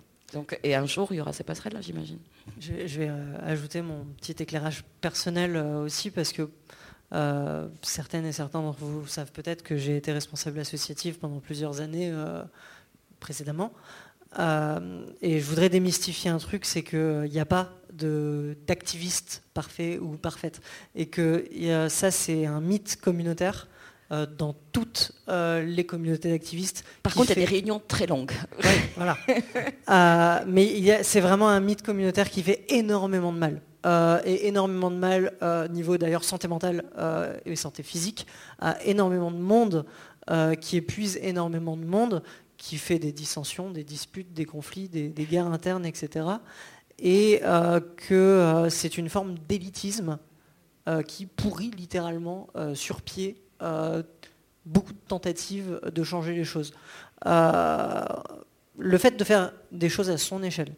Alors son échelle, ça peut être euh, du coup très modeste, ça peut être aussi très ambitieux, parce qu'il y a des personnes très ambitieuses et qui peuvent avoir collectivement, de par leur passé, de par leur, leur connaissance, qu'elles soient académiques ou en termes social, connaissances sociales, leur réseau, ont énormément de capacité à faire évoluer les choses. Bah, elles peuvent le faire, donc elles le font, mais il y en a d'autres qui n'ont pas les mêmes euh, connaissances, capacités euh, et, a priori, elles vont le faire à leur échelle. Et c'est très bien comme ça. Pour prendre l'exemple euh, qui est un des exemples qui me touche le plus des luttes LGBT, il est évident que dans le monde dans lequel on vit et avec les bases culturelles avec lesquelles on a toutes et tous grandi, on a tous et toutes été éduqués, euh, le fait euh, de vivre et d'avoir accès au bonheur et de pouvoir euh, avoir une visibilité publique sans se faire casser la gueule tous les deux jours, c'est déjà un super, déjà un super pas en avant en fait. ça ne veut pas dire qu'il faut s'en contenter forcément, ça ne veut pas dire qu'il n'y a pas d'autres choses qui peuvent être faites et très bien, mais juste le fait aussi de prendre soin de soi et de ses proches d'une manière euh, politiquement au sens noble en phase avec ce, en quoi on croit, c'est déjà, euh, un, c'est, déjà un bon activisme, si on pouvait parler de bon ou de mauvais activisme. Et on revient peut-être à ce qu'a dit Elisabeth tout à l'heure sur euh, avoir un impact social, direct ou indirect, ben déjà qu'il ne soit pas mauvais. Et déjà, ça, c'est être euh, éventuellement une action directe, dans l'occurrence, qui n'est peut-être pas hyper militante, mais qui est déjà très très importante collectivement ben, pour les uns et pour les autres. En, revanche, le, sacrifice militant, euh, un peu en image christique euh, du martyr, ça, c'est peut-être une des pires actions militantes qui peut être menée, dans le sens où ça donne un exemple particulièrement destructeur pour toute la génération qui vient derrière. Euh, de personnes qui vont penser que c'est une bonne pratique que de se sacrifier pour la cause, euh, ce qui, euh, d'un point de vue impact social, et là l'expression aussi est, au sens premier, quoi, peut être dévastateur. du coup, j'aimerais donner deux conseils aux personnes qui aimeraient se lancer dans le militantisme. un de ces conseils, c'est de se renseigner avant sur ce qu'est la dépression, le burn-out, etc., pouvoir reconnaître à un moment que euh, si on est en train de, partir dans ces eaux-là et repérer rapidement qu'il y a un souci avant de se sacrifier, parce que je l'ai beaucoup trop vu. Et euh, la deuxième chose, c'est de se renseigner et déjà d'essayer d'appliquer dans un premier temps effectivement la bienveillance dans un cercle restreint avant de s'entraîner pour essayer de l'appliquer dans le militantisme. Parce qu'on a besoin de gens qui ont déjà pratiqué la bienveillance et, qui, savent ce que c'est dans les milieux militants et, dans, les milieux professionnels aussi par ailleurs. Donc voilà, je, et, de continuer de se former. Euh, j'ai encore appris tellement de choses hier, je voudrais, remercier les personnes qui, prennent le temps de nous apprendre à être bienveillants. Merci. Peut-être une euh, dernière question? Ok. Euh, je vais faire un truc qui a été assez tendance, c'est-à-dire interroger le titre. Euh, on a pas mal parlé, tourné autour de quelque chose. Pour moi, le jeu, vidéo est un outil comme un autre, alors qu'il soit révolutionnaire, c'est tout à fait possible. Mais du coup, ça veut dire qu'il peut aussi être contre-révolutionnaire. Euh, vous en avez pas mal parlé, notamment lorsqu'on a été question des, sujets des jeux AAA et de ce qu'ils véhiculaient. Et euh, il est, comme le jeu vidéo, à mon sens, est un outil, est un univers comme les autres, ben, il a des gens qui poussent contre euh, les systèmes révolutionnaires, contre les, activistes qui veulent bouger les choses. Et donc, en fait, la question que je me posais, c'est est-ce qu'il existe des mécanismes qui permettent de faire en, quelque sorte une contre-contre-révolution? Euh, vous, avez, abordé l'idée, par exemple, de reconnaître le burn-out, vous avez abordé l'idée euh, du militant qui doit tout sacrifier, qui doit être pur, mais tout ça, ce sont des mécaniques contre-révolutionnaires qui ont pour but d'empêcher euh, les, changements, les changements profonds. Et est-ce qu'au final, quelle organisation peut prendre le milieu du jeu vidéo pour arriver à également lutter contre ceux qui sont contre la lutte? Et à mon sens, il n'y a, a, pas plus, il y a, de la place à ce moment, dans, ce genre de réflexion pour un, peu, pour un peu tout le monde en fait. Moi, dans les actions euh, qu'on a pu mener euh, depuis 4 euh, ans, puis même de part de ce que j'ai pu suivre ou observer, enfin étudier ces, ces 15 dernières années, ce que j'ai vraiment trouvé comme étant le plus vecteur de changement, non pas révolutionnaire, mais de changement, parce que changement déjà, c'est déjà amorcer des évolutions, si ce n'est des révolutions, c'est des game jams. Et le format, donc, euh, euh, j'ai participé au Game Jam debout, qui avait été organisé euh, dans le cadre des Nuits debout, enfin en marge des Nuits debout, il y a trois ans. Et il y en avait eu plusieurs en France. Moi, ce que j'ai trouvé vraiment très très intéressant, et je reviens à la notion d'éducation, c'était d'être avec des gens, justement, peu importe d'où ils venaient, alors, c'était pas du tout une game jam élitiste. Hein. Les gens venaient librement. Ils étaient euh, soit militants, soit euh, euh, simples curieux, ou soit développeurs voulant s'essayer, ou soit joueurs de jeux de plateau qui travaillent sur les mécaniques. Moi, j'ai trouvé très très intéressant que les gens se posent la question autour d'une table. Donc, on était sur 24 heures, pas 54 ni 78, mais et en fait se pose la question sur les mécanismes du jeu de la société. Donc, euh, c'est quoi les inégalités? Ah, donc il y en a qui cheatent en fait, ils ont déjà des cheats d'avance. déjà rien que ça. Et j'avais trouvé ça très euh, sain, enfin, les discussions qui en étaient sorties, les bêtises qui en étaient sorties aussi, qui nous ont beaucoup fait rire, avec des jeux de mots tout pourris qui donnaient des idées euh, fantastiques de jeux très intéressants. Et quand bien même ils n'ont jamais vu le jour, j'ai trouvé très intéressant de travailler sur les mécanismes du jeu de la vie en fait. Et, et donc, quand bien même c'était pas forcément des jeux vidéo, ben, j'avais trouvé ça suffisamment révolutionnaire à mon échelle à moi. En parlant de, Game Jam, euh, Normal Lost Phone a été fait au début en Game Jam. Donc c'est aussi un très bon exemple. Euh, tout à fait, mais par contre, euh, il a été fait en game jam et c'était une jam où à la base j'étais partie en mode je vais faire du tourisme dans la ville en même temps. Euh, il y a le festival de la BD à Angoulême, c'est cool, et je vais bosser pendant 6 heures max sur les 48 heures. À bah, finalement, je passe une nuit blanche à bosser, je bosse 40 heures sur 48, et ok, le résultat est cool et il y a eu plein de gens qui, grâce, à qui le jeu enfin, le, jeu a changé leur vie, etc. Mais par contre, ça m'a fait me poser des questions sur euh, qu'est-ce que les game jams, euh, donc les événements de création de jeux vidéo, peuvent avoir comme influence aussi sur la, façon de, concevoir et de réfléchir. Et je me suis mis à organiser mes propres game jams. Et j'aimerais du coup donner des conseils à, à ceux qui veulent organiser des game jams. déjà, le, but d'une game jam, c'est pas forcément de, créer un jeu. Déjà, c'est de permettre de découvrir ce qu'est la création de jeu. Et ça, il faut bien le faire comprendre. Déjà, enlever tout, tout esprit de compétition. On n'est pas là pour, euh, pour essayer de voir qui c'est qui fait le meilleur jeu, on est plutôt là pour apprendre. Donc ça veut dire qu'on est dans une dans un esprit d'entraide. Moi par exemple sur mes jams, euh, à la moitié de la jam, on s'arrête, euh, tout le monde présente là où est-ce qu'il en est et là où est-ce qu'il galère pour voir s'il y a quelqu'un dans une autre équipe qui pourrait venir aider. Il y a aussi la question des, pauses et du fait qu'on est aussi là pour euh, rencontrer du monde, pour s'enrichir, et des pauses obligatoires, c'est-à-dire que la salle avec les ordinateurs est fermée et qu'on va manger ailleurs avec des repas chauds qui sont servis à un certain moment, euh, et, euh, et, du coup d'occasion de, de, discuter. il y a aussi la question de avec qui est-ce qu'on l'a fait? Et est-ce qu'on retrouve toujours la même personne qui ont les mêmes connaissances? Sur les game que j'ai faites, il y avait des mécanismes de, brainstorm pour permettre à ce que euh, les, gens se mélangent et que les idées du coup diffusent plus. Ce qu'on avait fait, c'est qu'on avait réfléchi à l'avance, euh, donc on savait un peu qui venait d'où. alors tous ceux-là, ils sont étudiants de telle école, tous ceux-là, ils travaillent dans tel studio, etc., etc. On avait séparé les gens sur des tables en décidant sur quelle table est-ce que les gens vont être et en leur demandant de brainstormer ensemble, en notant sur un tableau blanc euh, les idées qu'ils avaient. Et toutes les 10 minutes, les gens devaient changer de table. Et l'idée, c'était pour l'instant de juste brainstormer sur le thème et pas forcément d'arriver à une solution. Mais à chaque fois qu'ils changeaient de table, ils se retrouvaient à rencontrer des nouvelles personnes, parce qu'on avait tout fait un super algorithme qui calculait ça automatiquement, c'est pas moi qui l'avais fait. Euh, et surtout les nouvelles équipes qui se retrouvaient, euh, retrouvaient sur le tableau les idées qui avaient été notées par la table précédente et qui pouvaient continuer les inciter à pousser plus loin leur réflexion. Et à la fin, c'est pas ok, on pitch tout de suite maintenant, mais on va manger. Et pendant ce repas, on peut retrouver euh, les personnes avec qui on a discuté à ce moment-là à la table, essayer de créer des nouveaux liens sociaux. Il y a la question des menteurs aussi, avoir des personnes qui sont là pour euh, guider les personnes qui, sont perdues, qui ont envie de faire un truc, mais qui, sont bloquées sur leur jeu parce qu'ils ne savent pas comment. Euh, la question des pauses la nuit, aussi très important, de se dire bah non, en fait, on n'est pas obligé de bosser toute la nuit.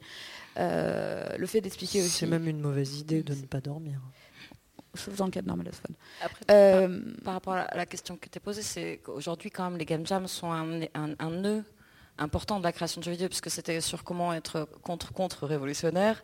Aujourd'hui, il y a quand même dans ces sphères-là, donc déjà, il y a en fait ben, se mettre au contact des jeunes générations qui arrivent dans les studios, et c'est vrai que dans les game jams, il y a beaucoup, beaucoup de choses qui se produisent actuellement, mais tout ce que tu viens de pointer, c'est effectivement les choses que tu retrouves systématiquement dans les game jams qui vont être... Euh, problématique.